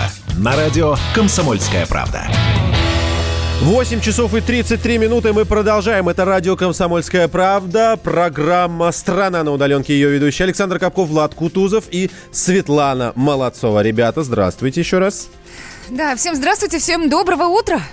Здрасте, давайте о координатах сразу напомним, они вам пока еще... Не пока, что значит пока? Они вам просто пригодятся. 8 800 200 ровно 9702, это номер прямого эфира, и WhatsApp и Viber, плюс 7 967 200 ровно 9702. Также можем держать связь по, с помощью трансляции в Ютубе, так что подключайтесь и к ней. Вопрос у нас простой. Все заграничные наши туристические места понаоткрывали границы и манят, манят, манят нас. Пока неизвестно, в каком формате мы сможем к ним туда попасть, потому что хорошо, что они открыли границы, мы пока еще этого не сделали. В каком виде это состоится и когда? Вопрос. И вопрос, который мы ставим нашим слушателям, звучит так. Вы готовы летом 2020 года, если так уж случится, ну, мы надеемся, да? Может быть, даже и Ну, позже, например, да. потому что где-то и в сентябре отлично. Например, э, где-нибудь э, в районе вулкана Тейде, Тенерифе. Почему не? Очень здорово. Будет хорошо. Э, Черногория и Сочи хорошо. Черногория. С- Ну, подожди, Сочи далеко. здесь не надо никаких границ. Нет, я понимаю, что граница с Краснодарским краем та еще граница. Там тоже есть свои э, условия, но тем не менее. Паспорт заграничный там не нужен. Так вот, вы готовы, мы уж надеемся, что так случится, поехать за границу в 2020 году? Да или нет? 8 800 200 ровно 9702. Можете прямо сейчас звонить в прямой эфир. И, может, вдруг вы уже билет купили. Либо можете писать. Плюс 7 967 200 ровно 9702. Я бы поехал, честно вам скажу, я бы поехал. Вопрос только в другом. Если мне скажут, что нужно делать обязательную прививку, хотя где ее сделают? Ее пока нигде не сделают. Да нет прививок пока, погоди, только тест сдать обязательно. Только тест сдать. Да... А ты же сдавала, больно это? Ну, неприятно. Неприятно? Это неприятно, но вполне себе терпимо. Это когда палку в Детям, нос я думаю, что засовывают тебе? болезненно, а взрослым нет. Чего, чего, чего это когда говоришь? палку в нос засовывают тебе? А вы сейчас Да. на корона- на коронавирус перескочили или мне что-то показалось? Мы на тесты, слегка на тесты. Смотрите сообщение какая. Мы, какие? Мы поедем в Крым и то осенью. Вот нам пишет четвертый. Дальше мне кажется, что турки будут готовы меня с Алтуфьевского шоссе забрать, лишь бы отдыхали на их курортах. Да. На главное, чтобы они вас маршрутке потом, сразу. главное, чтобы они вас потом вернули туда же. Да. Я не берусь утверждать, вот не берусь утверждать, но я человек наблюдательный. И я помню, как перед началом каждого курортного сезона у нас то в Египте что-то страшное, ну, не берем вот э, теракт, естественно, сейчас мы его не касаемся, то в Турции э, кишечную палочку находили, то в Таиланде что-то еще происходило, лишь бы россияне оставались внутри страны и тратили свои деньги здесь, никуда не уезжая. Я наблюдательный человек, я это помню. И я боюсь, что сейчас произойдет примерно то же самое. Где-то а, завысят цифры, где-то ну как-то будут нагнетать и скажут, сидите дома, у нас прекрасные курорты Краснодарского края, у нас, а, я, кстати, ну совершенно не против, там не против Алтая, не против а, Камчатки, например, на которую Байкал. поехать. Байкал, опять же, Прекрасен. у нас много прекрасных мест. Но но мне хочется, чтобы мне оставили выбор. И если я вдруг э, принимаю решение лететь за границу, то со всей ответственностью я могу сесть в самолет и полететь куда-нибудь в Хорватию. Да, я понимаю, что засиделись. Наш слушатель пишет, что я бы сейчас хоть я бы сейчас рванул вообще пофиг куда. Давайте немножко я хочу вас вернуть в, конечно, фантазийную область, да, потому что мы не имеем сейчас никаких подтвержденных фактов, но тем не менее мы рассуждаем о том, в каком виде и когда могут открыться границы. Там есть вопросы юридического характера. Именно поэтому мы позвонили доктору юридических наук, юристу Александру Трещеву. Александр Станиславович, доброе утро, здравствуйте. Доброе утро. Вам Александр Станиславович, Да, народ Свет, давай. переживает. Люди боятся, что нас не выпустят из страны. Вот поэтому появились вот эти фейки, сообщения, что будет э, выездная виза, ну то есть разрешение на выезд. Это вообще юридически возможно в современных условиях? Знаете, э, нормы международного права и полагающие принципы гарантируют каждому свободное перемещение не только внутри страны, но и вообще право выбора, куда... Да, ну это, понятно, Право- но мы тут выбора. полтора Да. месяца дома сидим без Да, всяких нет, прав. я прекрасно понимаю. Э, Как раз на это ссылался министр иностранных дел Лавров, когда ему впервые неделю назад задали этот вопрос. И, конечно же, никто не может воспрепятствовать этому. И у меня для вас хорошая новость. Я общался вчера с Аэрофлотом, с одним из руководителей. Они готовятся Так, Да. давайте сделаем следующего. Стоп, надо сделать паузу небольшую. Александр, давайте, подождите, Александр, у нас правда плохая Да. связь. Вы попробуйте сейчас поменять свою, э, свою дислокацию, буквально пару секунд для этого, потому что, правда, вы пропадаете, а когда вы пропадаете на словах «у меня для вас хорошая новость», и все такие «А, а, что? Где?» Да, то это, конечно, не очень правильно. Давайте попробуем еще раз. Вы связывались с одним из руководителей Аэрофлота, и вот что он вам сказал. Да, он сказал, что они собираются возобновить полеты, начиная с 10 июля. Официальные данные пока что говорят, что это будет июнь, вторая половина, но на самом деле самолеты уже готовятся. Э, пилоты тоже проходят э, необходимые согласования для того, чтобы начать как можно быстрее. Э, ряд иностранных компаний готовы начать перелеты с 3 числа, поэтому граница работает, никто не будет воспрепятствовать. А если кто-то попытается это сделать, то у каждого из нас, и я буду первым, кто обратится в суд за защиту своих законных прав и интересов, потому что я тоже засиделся и жду 3 числа, когда откроются границы Италии, чтобы там оказаться прямо в этот же день. Так, вопрос к вам вот исключительно исключительно в юридической плоскости. Мы с вами, допустим, вместе сняли домик на озере Ком. Нет, не подумайте ничего, просто хорошее место. Вы в одном домике, я в другом. Но нам итальянцы говорят, э, Грация, Милли, дайте нам, пожалуйста, справку о том, что вы не болеете. А мы говорим, извините, но вы нарушаете наши права. Я правильно вас услышал? Э, теоретически, да, но с практической точки зрения э, авиакомпания оставляет за собой право. Вот, например, первыми применили это арабские авиалинии, которые при посадке э, делают вам тест, э, который э, работает буквально там в течение двух-трех минут для того, чтобы понять, Молодцы. замерив температуру, сделав тест, если у вас нет никаких проблем, вы садитесь в самолет. Если есть какие-то основания или подозрения, что вы можете представлять опасность для других пассажиров, вам никто не даст реализовать свое законное право перемещаться э, в этом самолете. Поэтому, да, сейчас период, когда права отчасти ограничены, но это ни в коей мере не снижает реальности, которая заключается в одном. Сегодня все настолько много потеряли денег, что вся заграница и Испания, и Италия мечтают в первую очередь о наших туристах, которые тратят достаточно большое количество денег за границей. Ну, а правил... вот вы сказали, что в самолете, да, будут как бы э, при посадке в самолет, видимо, на регистрации каким-то образом будут э, контролировать, болеем, не болеем. А что касается автомобильных поездок, если, допустим, я направляюсь куда-нибудь в Европу на машине, Смотрите, каждая страна сама принимает решение, когда открывать свои границы. Вот итальянцы угу. приняли, что с 3 июня они открывают свои границы для иностранных туристов и членов Европейского Союза. Поэтому mm надо смотреть, где, в какой стране. Но перемещаясь по Европе, там все достаточно свободно, и никто не будет вас э, останавливать и пытаться уколоть вас в палец. Нет. Мир все-таки соблюдает международные права, и никто не делает без достаточных на это оснований. А, короче, Александр, сейчас да, нет да, да. никаких проблем с получением виз. Одно дело, когда у людей они есть, а другое дело, когда нужно получить. Коротко, минута у нас. Да, смотрите, сейчас э, большинство консульств на территории Москвы не работает, соблюдая режим, ага. который установлен официальными властями. И как только они откроются, каждый сможет получить. И как что-то мне подсказывает, они будут делать это достаточно быстро и охотно, поскольку на них оказывает давление Министерства иностранных дел, желающие получить деньги от наших туристов. Спасибо, Спасибо большое. Успокоили. Спасибо. Спасибо. Хорошего дня вам. С нами на связи был юрист, доктор юридических наук Александр Трещев. Правила авиакомпании действительно это самый простой способ проверить человека. Потому что отказаться ты можешь, да, без проблем, но отказавшись от этого правила, ты отказываешься от полета. Ты здесь, ну, никак. Это то же самое, как списать бонусные мили за нарушение внутренних правил авиакомпании. Но это тест. Слушайте, надо сделать его бесплатно, да? Да ладно, я согласен. Да никаких проблем. Колоть мне, правда, не надо ничего в пальчик. Действительно, это, это я не готов. Но вот эти свои ватку мне в рот положить, потом забрать, забирайте. Никаких проблем. Слушайте, а я так понял, что мне проще, проще, чем всем вам вместе взять. Я просто никуда не полечу. Я никуда не полечу вообще. Чем? Рано еще. Рано. Все повторится на этом пути. Прямо по шпалам гитарных аккордов Катится песня легко и не гордо По полотну задевая струну В мою страну между Кубейсом и Уордом.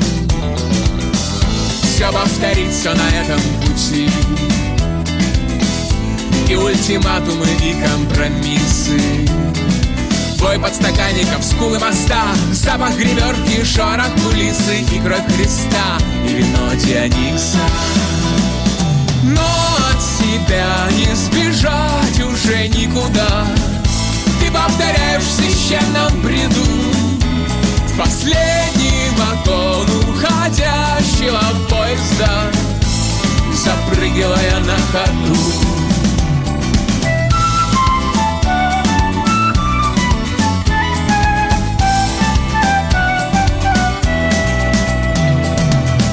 Все повторится на этом пути конце тоннеля появится сцена. Новых попутчиков требует мода. Они придут и набьют себе цену. Надо лишь длинную коду сделать в конце нам Все повторится на этом пути. Запах волос и июньские ливни. Через мгновение поезд отправится. Всех на перроне зрачок не обнимет. Что тебе нравится, то и плесни мне Но тебя не сбежать уже никуда. Ты повторяешь в священном бреду В последний вагон уходящего поезда Запрыгивая на ходу. В последний вагон уходящего поезда Запрыгивая на ходу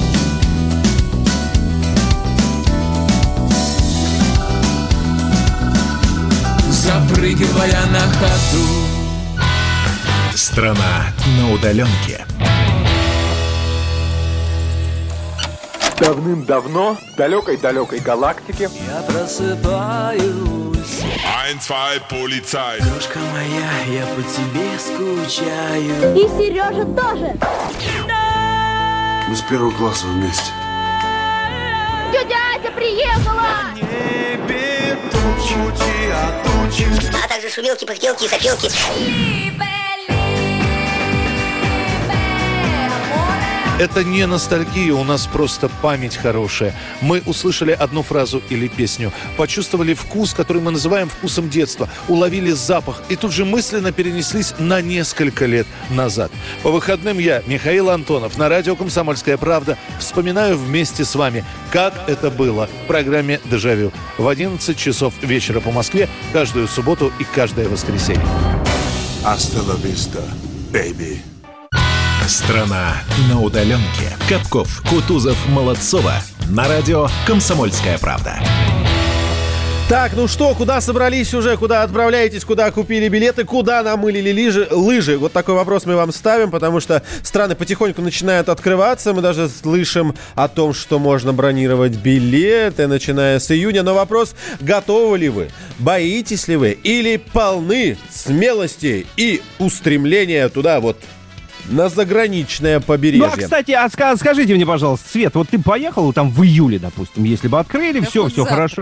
Честное Это Александр, да. Александр. Да, да, да, ты, да, ты как? тоже. Тоже бы, да. тоже. А я бы, Вот я, смотрите, рванул. а я, 80 я один сегодня, да, диссидент? Нет, нет, ты со слушателями. Наоборот, Вон, это мы диссиденты.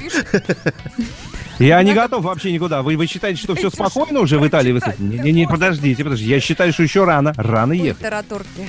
Так, Да, 89-й пишет, надо быть камикадзе, чтобы сейчас уехать за границу. А назад Конечно. как? Назад-то как? На карантин, да, две недели будем, видимо, по возвращению сидеть. А мы и сейчас сидим. Кто нам мешает вернуться и вот так же Ну, дома? Кстати, смотрите, очень интересная история, между прочим. Ведь нельзя же просто так взять, поехать за границу, не заплатив определенное количество денег. И вот э, в ЦИОМ, в ЦИОМ нам сообщает вот о чем, коллеги. Россияне готовы потратить на летний отдых в среднем 50 тысяч рублей. Ну-ка, я быстренько на нас всех посчитаю. Допустим, мы едем четвером. Мы с женой, двое детей. Получается ровно 2000, 200 тысяч рублей. Ну, хорошо. Похоже на правду.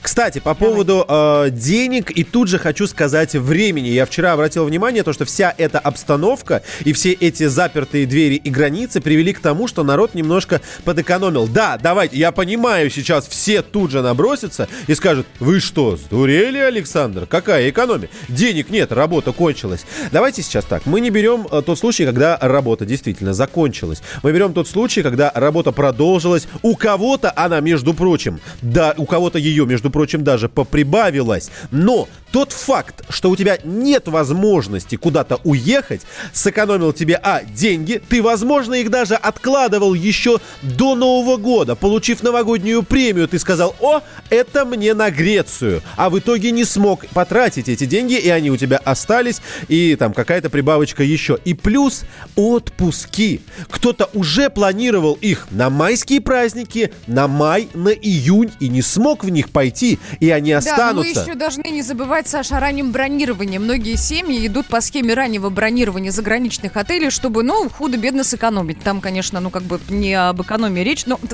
колоссальная разница. 30% э, за проживание можно на самом деле сэкономить, пусть будет э, э, это слово, почему нет.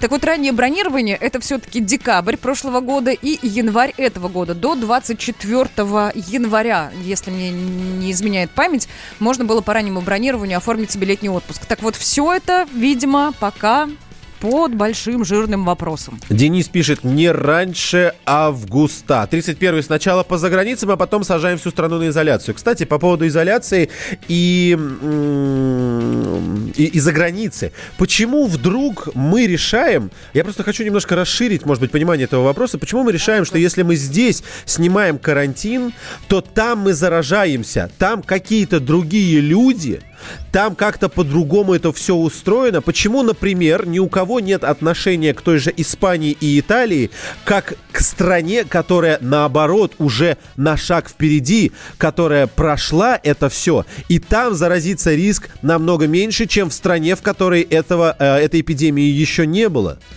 Ты сейчас говоришь о том моменте, если мы и здесь едем в отель, да, и посещаем Да, некие именно. общественные места, потому что Именно. мы передвигаемся, мы садимся в самолет и в поезд, Да. и там тоже мы летим, и там тоже есть общественные места. Какая да, разница? действительно, это важно, правда. Мы не противопоставляем остаться дома и поехать. Мы противопоставляем поехать внутри страны или поехать за границу. Мы с подругой на эту тему размышляли, она живет во Франции, в Париже. У них сейчас какая история? Им тоже рекомендовано не выезжать этим летом за границу, а посещать местные курорты. Сейчас они могут передвигаться без а, дополнительных документов и разрешений на расстоянии 100 километров от места проживания. А потом мы с ней немного пофантазировали, пришли к выводу, что на наших курортах в этом году будет тихий ад.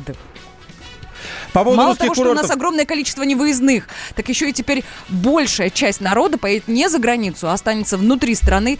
Да это страшно представить, что будет твориться просто на Мы курортах. специально для вас сделали небольшую подборочку вместе с руководителем Ростуризма Зарина Дагузова. Давайте расскажет о том, куда можно отправиться путешествовать по России. Для любителей первозданной природы, аутентичной еды, архитектуры, культуры мы с туроператорами рассматриваем возможности формирования туров на русский север. Это прекрасная Карелия, Архангельская область, Республика Коми, Мурманская область. В этих регионах можно будет провести время на природе, у воды, в лесу, ощутить неповторимый колорит русского севера. Отдельно работаем над таким направлением, как Сибирь. Помимо всеми уже любимого Алтая, Алтайского края, Республики Алтай, это еще и такой регион, как Хакасия, это Красноярский край. А, Доступные туры по этим направлениям, уверенно, могут вызвать высокий интерес со стороны россиян, которые бы хотели и давно мечтают побывать в этих краях. Ну и, конечно же, мы смотрим в сторону и Дальнего Востока, ведь а, это доступное направление для жителей нашей страны, которые проживают за, Уралом. Тут и теплое в период с июля по сентябрь море, и вкусная еда, и культурно-познавательный отдых, и много-много всего другого. Про нашу прекрасную страну можно рассказывать бесконечно. Да, Не это забыли правда упомянуть, что бесконечно. Сибирь, Алтай, вот такие комары. Давайте, прилетайте. Ну, знаете, везде свои особенности. Я в Красноярский край вообще советую людям съездить, которые там не были. Это, во-первых, Сибирь. Это, во-вторых, Красноярская ГЭС. Уже в самом городе можно по горам походить. Я вас уверяю, на 3-4 дня вы найдете там чем себе заняться. Тем более, что на Красноярскую ГЭС можно без всякого там разрешения практически вот на нее забраться. Слушай, а я, я там Ну разу... все а ты, Саша, а ты, а ты же там был? ехать с детьми маленькими? Это Туда все про же, путешествия, туда про красоты. же. Да пятилетки не нужны эти красоты. Ей бы море да песочек. Ну, ладно, согласен. Дайте мне ответить на вопрос. Подождите, когда вы, сообщение читаю, когда вы говорили про внутренние курорты Российской Федерации, почему-то Крым не назвали. Вопрос, почему? В смысле, Я вот только сейчас назвал. Вот Потому что называю, Крым. столько мест, куда можно поехать. Я мечтаю на Охотское море поехать с мотоциклом. Загорать Ой, будешь, да? Нет, вы что, это прекрасно, это прекрасное место. Русский Мгм. север, то, с чего начала э, Зарина, это прекрасно. И я мечтаю когда-нибудь туда добраться. Но, с другой стороны, кто-то из наших слушателей написал очень правильно. Мы не такие богатые, чтобы путешествовать по России. Ага, да, да, я согласна. Сто процентов, серьезно согласна. 8 800 200 ровно 9702. Ну вы чего? Ну вы где? Ну кто-то хоть бы рассказал, где отдохнул в России, или почему он не хочет отдыхать в России, или куда собирается поехать уже этим летом. Хоть бы один позвонил. 8 800 А знаете, 200 знаете, ровно почему такой- 9702. Да, Саш, прости. Я, думаю, что вот э, кроме шуток уже на полном серьезе, как-то весело мы тогда об этом говорим. На самом деле, мне кажется, есть два момента. Момент номер один. Реально у людей стало меньше денег, а у кого-то вообще они Факт. перестали быть. Факт, Это конечно. первый факт. Во-вторых, ну, у многих, я уверен, есть, вот как у меня, например, есть опасения, когда просто, ну, я не знаю, что будет в июле. Скорее всего, если даже откроют, я все равно не буду рисковать прежде всего детьми, ну и собой тоже заодно. Билеты в Петропавловск-Камчатский в июле 68 тысяч на одного. Нас трое. Вы представляете, во сколько обойдется нам вот этот э, внутрироссийский отдых? Мурманск. Все в Мурманск. Призываю вас. Я в там Мур- была. А? Хватит. Хватит. Я- Я... там была, говорю, мне достаточно. Все, уговорил, все, пое, пое, поехали, поехали. Страна на удаленке. Роман Голованов, Олег Кашин, летописцы земли русской. Роман, вы разговариваете с дедом. Напоминаю я вам, у меня в жизни было, ну не все, но многое. На митинге российских либералов на Таймс-сквер в Нью-Йорке я тоже выступал. Вот такие тонкие шутки. Вот если бы мы с вами умели так шутить, наша передача была бы лучшим политическим стендапом России. Я там а вы познаком- говорите, мы не политический стендап. Походу, уже на- наша ниша. Вот. Кашин Голованов. Отдельная тема. На радио «Комсомольская правда». По будням в 9 вечера по московскому времени. Именно лоснящиеся от фуагра губы делаются символом лоялизма, а не выстраданная любовь к родной земле. Страна на удаленке. Капков, Кутузов, Молодцова. На радио «Комсомольская правда». 9 часов и 3 минуты в российской столице. Привет, страна на удаленке. Доброе утро, говорит тебе радио «Комсомольская правда». Здесь в студии Капков, Кутузов, Молодцова. Ребята, здравствуйте. Да, конечно, мы говорим всем нашим слушателям доброе утро. Доброе утро, и продолжаем мы тему путешествий возможных, да, потому что пока неизвестно, откроет, когда все это произойдет. Давайте сразу напомним, 8 800 200 ровно 9702, это номер прямого эфира, и плюс 7 967 200 ровно 9702, это WhatsApp и Viber. Ну и ладно уж, возьму на себя YouTube, там тоже идет трансляция, в комментах справа можете оставлять свои комментарии, что вы прямо сейчас и делаете, и за что вам от нас большое спасибо. Готовы ли посетить за границу в этом году? Летом 20-го, осенью 20-го и даже первым месяцем зимы 20 года? А кто вас знает? Здравствуйте, слушаем вас. Алло. Доброе Алло, добрый день. Как вас зовут? Здрасте. Евгений. Да, Город Евгений, вот- Хабаровск, директор турагентства. Как-то в предыдущий раз общался с вами пару недель назад. Прекрасно. Очень приятно, спасибо за звонок. Позвольте сейчас обращусь к вам просто как гражданин, не как к директору агентства. Не надо рассказывать нам, кто там куда собирается. Вот вы лично, зная вот все то, что вокруг на нас сейчас происходит, возможно, вы знаете чуть больше, готовы купить билет на август, на сентябрь, а может на июль, может на декабрь? И если готовы, то куда? Ну, у меня сор- сорвалось, сорвалось две поездки буквально вот в этот теплый период, да, то есть я собирался вот сейчас в мае в Турцию, и в- где-то примерно в августе я всегда езжу во Вьетнам, вот, либо в Таиланд. И вот если Вот. откроют границы, поедете? Конечно, конечно. Ну, то есть для меня это вообще как бы не проблема. Насколько я понимаю, в тех странах, куда я собирался, ситуация либо чуточку лучше, чем в России, ну, либо не намного хуже. Вот так скажем. Опасаться вам нечего, как вы считаете, и всех тех... Просто что вы скажете тем людям, которые скажут, да как, да там мы перезаражаемся все, вы когда вернетесь, обязательно на карантин сядьте. Ну, нет, если дело в- непосредственно в обсервации находиться, ну, конечно, тут нужно время свое полностью распланировать. То есть, если такие предписания есть по возвращению, вот, то это, конечно, очень важно понимать, что вернувшись, нужно будет две недели. Вот, насколько я знаю, вот вчера была свежая вещь, что в Таиланде власти готовы э, снять вот этот принудительный карантин две недели, да, по приезду туда.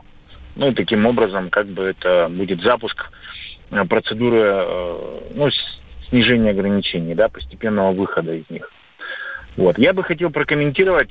Алло. Да, коротко, коротко. Да-да-да. Что Я бы, я бы хотел прокомментировать выступление представителя Ростуризма вот несколько минут назад. Да, о том, куда можно в Вот, России поехать. Да, то есть э, я понимаю, человек своим делом занимается, безусловно, но э, тут же противовес э, того, что она сказала, можно тезис. Мы не настолько богаты, чтобы отдыхать в России. Действительно так.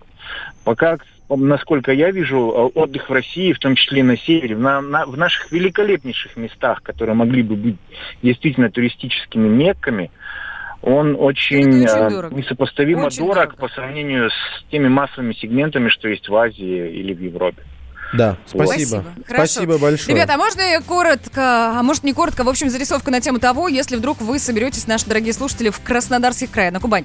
Смотрите, Министерство курортов, туризма и олимпийского наследия Краснодарского края опубликовало памятку для туристов, которые хотят отдохнуть на Черном море в предстоящий летний сезон. Итак, с 1 июня отдыхающим нужно при себе иметь паспорт, путевку или курсовку, номер брони или ваучер на проживание, санаторно-курортную карту, полис УМС, справку об отрицательном результате на коронавирус, подтверждение того, что не контактировали с зараженными COVID-19 людьми в течение 14 дней до даты заезда.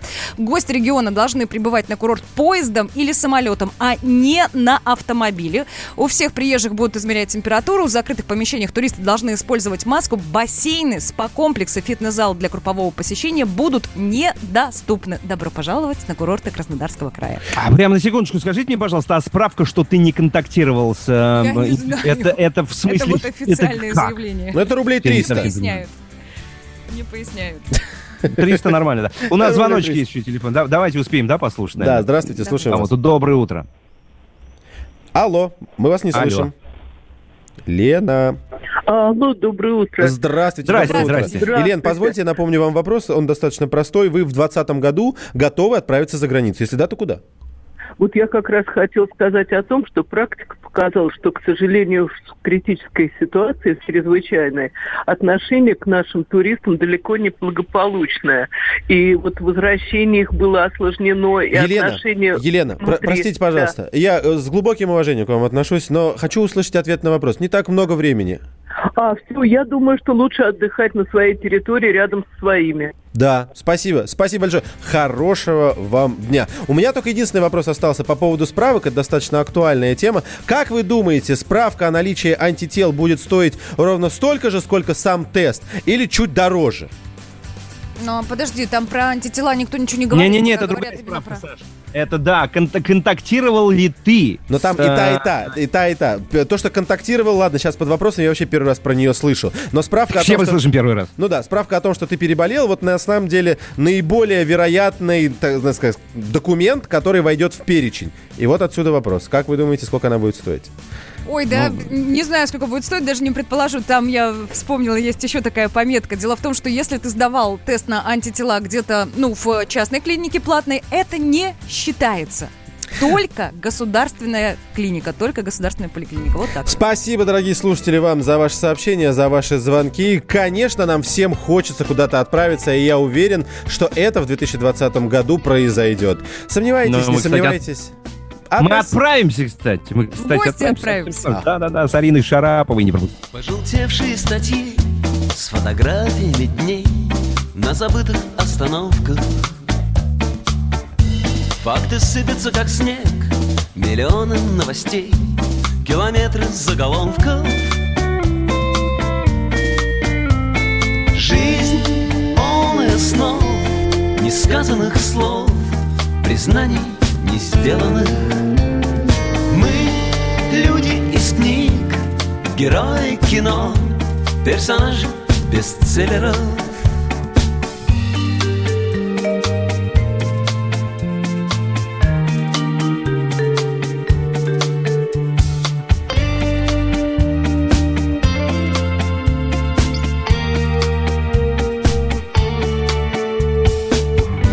Иллюстраций череда, репортажей и статей, штабелями горизонта. Даже кажется порой, время движется быстрей, но оно застряло плотно. Жизнь полная снов, несказанных слов, признаний не сделанных. Мы люди из книг, герои кино, персонажи бестселлеров.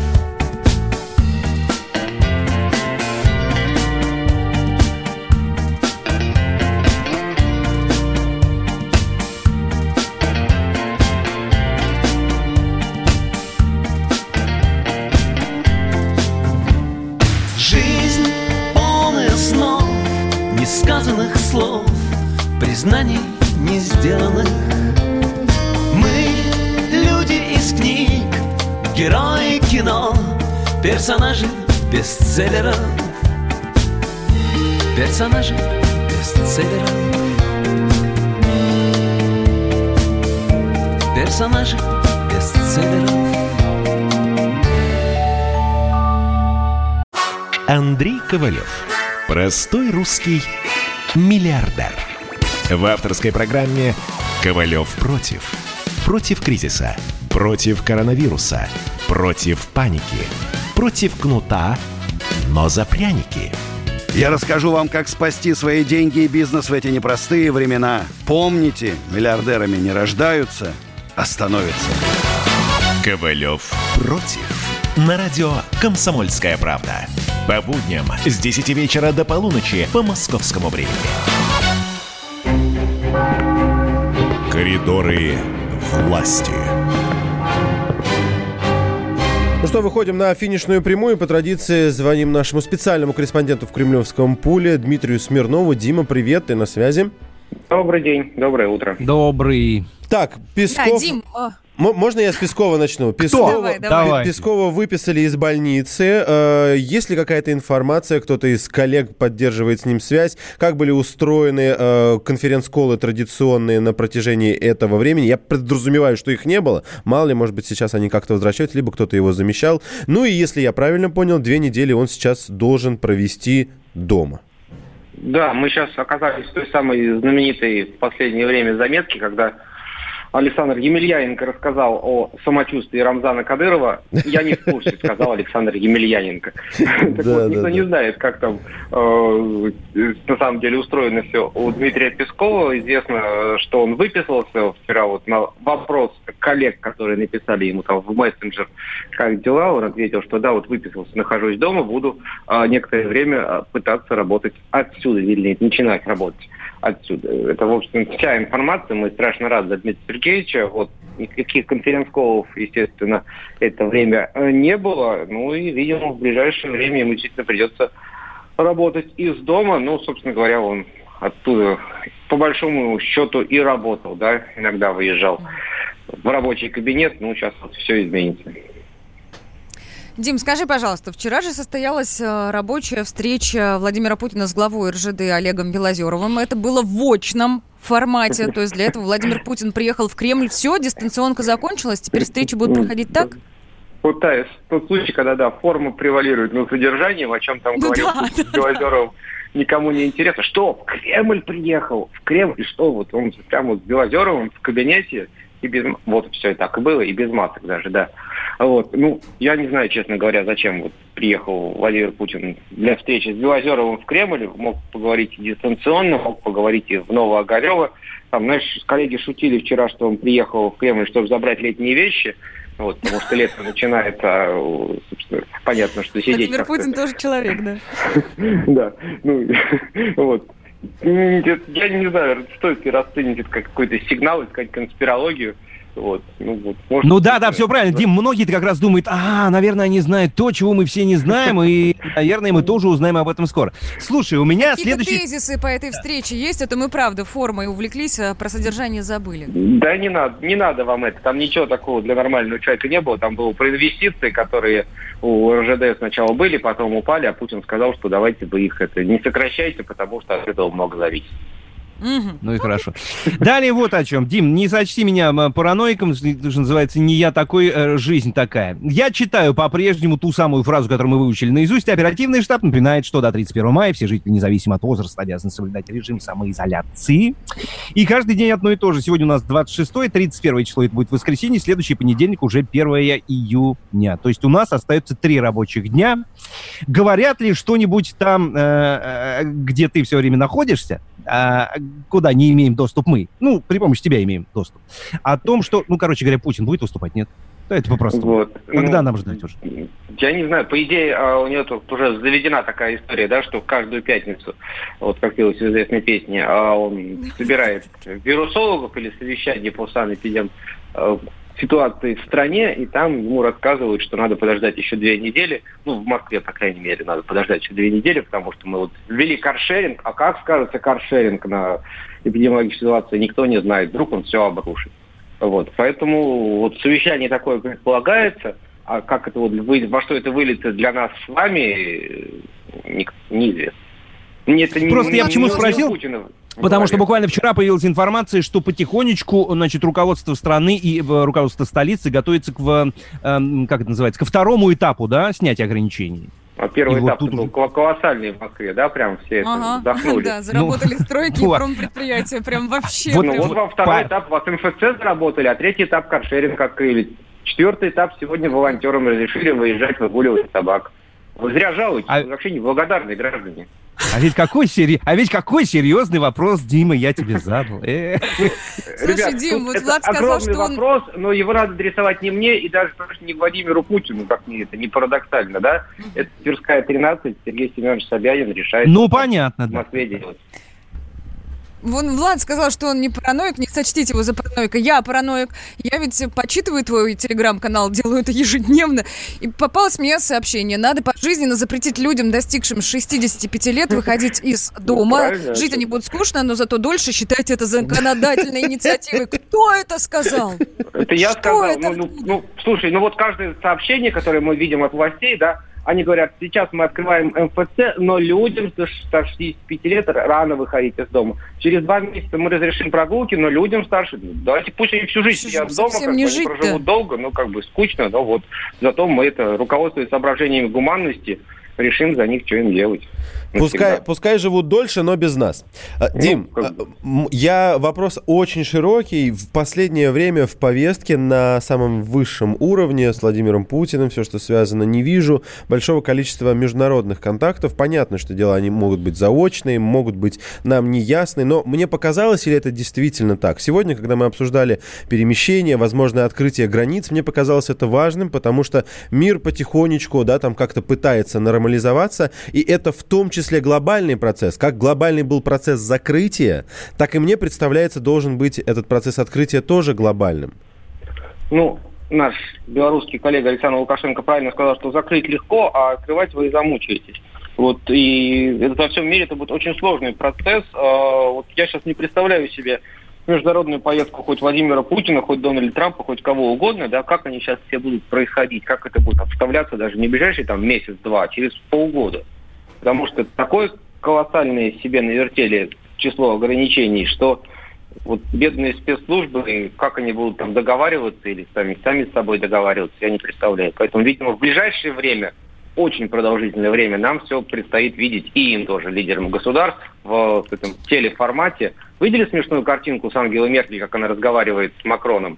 М, Нет, я не видел. Опиши в Вот. двух словах. Вот в Телеграме-то она была. Там вот сидит Ангела Меркель, перед ней огромный телевизор, с ним Макрон, а рядом с ним маленький телевизор, и там Меркель. И она, значит, смотрит, как Макрон выглядит и как она выглядит. Такой скайп на правительственном, президентском, канцлерском уровне такой у них сформирован. Вот такой вот вид, видимо, нам, нас и ждет ближайшее. Вид международной политики. Политика, п- политика окошек. Мне кажется, Билл Гейтс об этом мечтал. Никуда без него, да? Спасибо большое. С нами на связи был Дим, Дмитрий спасибо. Смирнов, специальный корреспондент издания «Комсомольская правда» в Кремлевском пуле. Ну что, дорогие друзья, вот так проходит это утро 26 мая. Я напомню, что за окном у нас аж целый вторник. Спасибо всем большое, кто был вместе с нами, нашим слушателям, которые, конечно, принимают участие в наших дискуссиях. Без вас мы никуда. Пожалуйста, продолжайте в том же духе.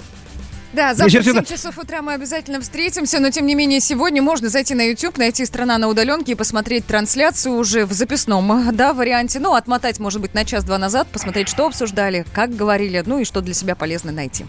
Ну что, прощаемся с вами до завтра, друзья. Всем спасибо, кто был с нами все это утро. Продолжайте оставаться вместе с радио «Комсомольская правда». Всем хорошего дня. До Всем завтра. счастливо. Пока.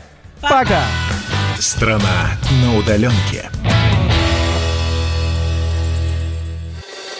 Проект «Не фантастика». На радио «Комсомольская правда». Известные визионеры, писатели, бизнесмены, политики обсуждают, каким стал мир в эпоху коронавируса. А самое главное, что нас ждет дальше? Завтра, через год или даже десятилетие? Участвуют фантаст Сергей Лукьяненко и предприниматель, блогер, герой списка Forbes Игорь Рыбаков. Ведущий Владимир Торин. Не фантастика. Программа о будущем, в котором теперь возможно все. слушайте по понедельникам и пятницам в 16.00 по московскому времени.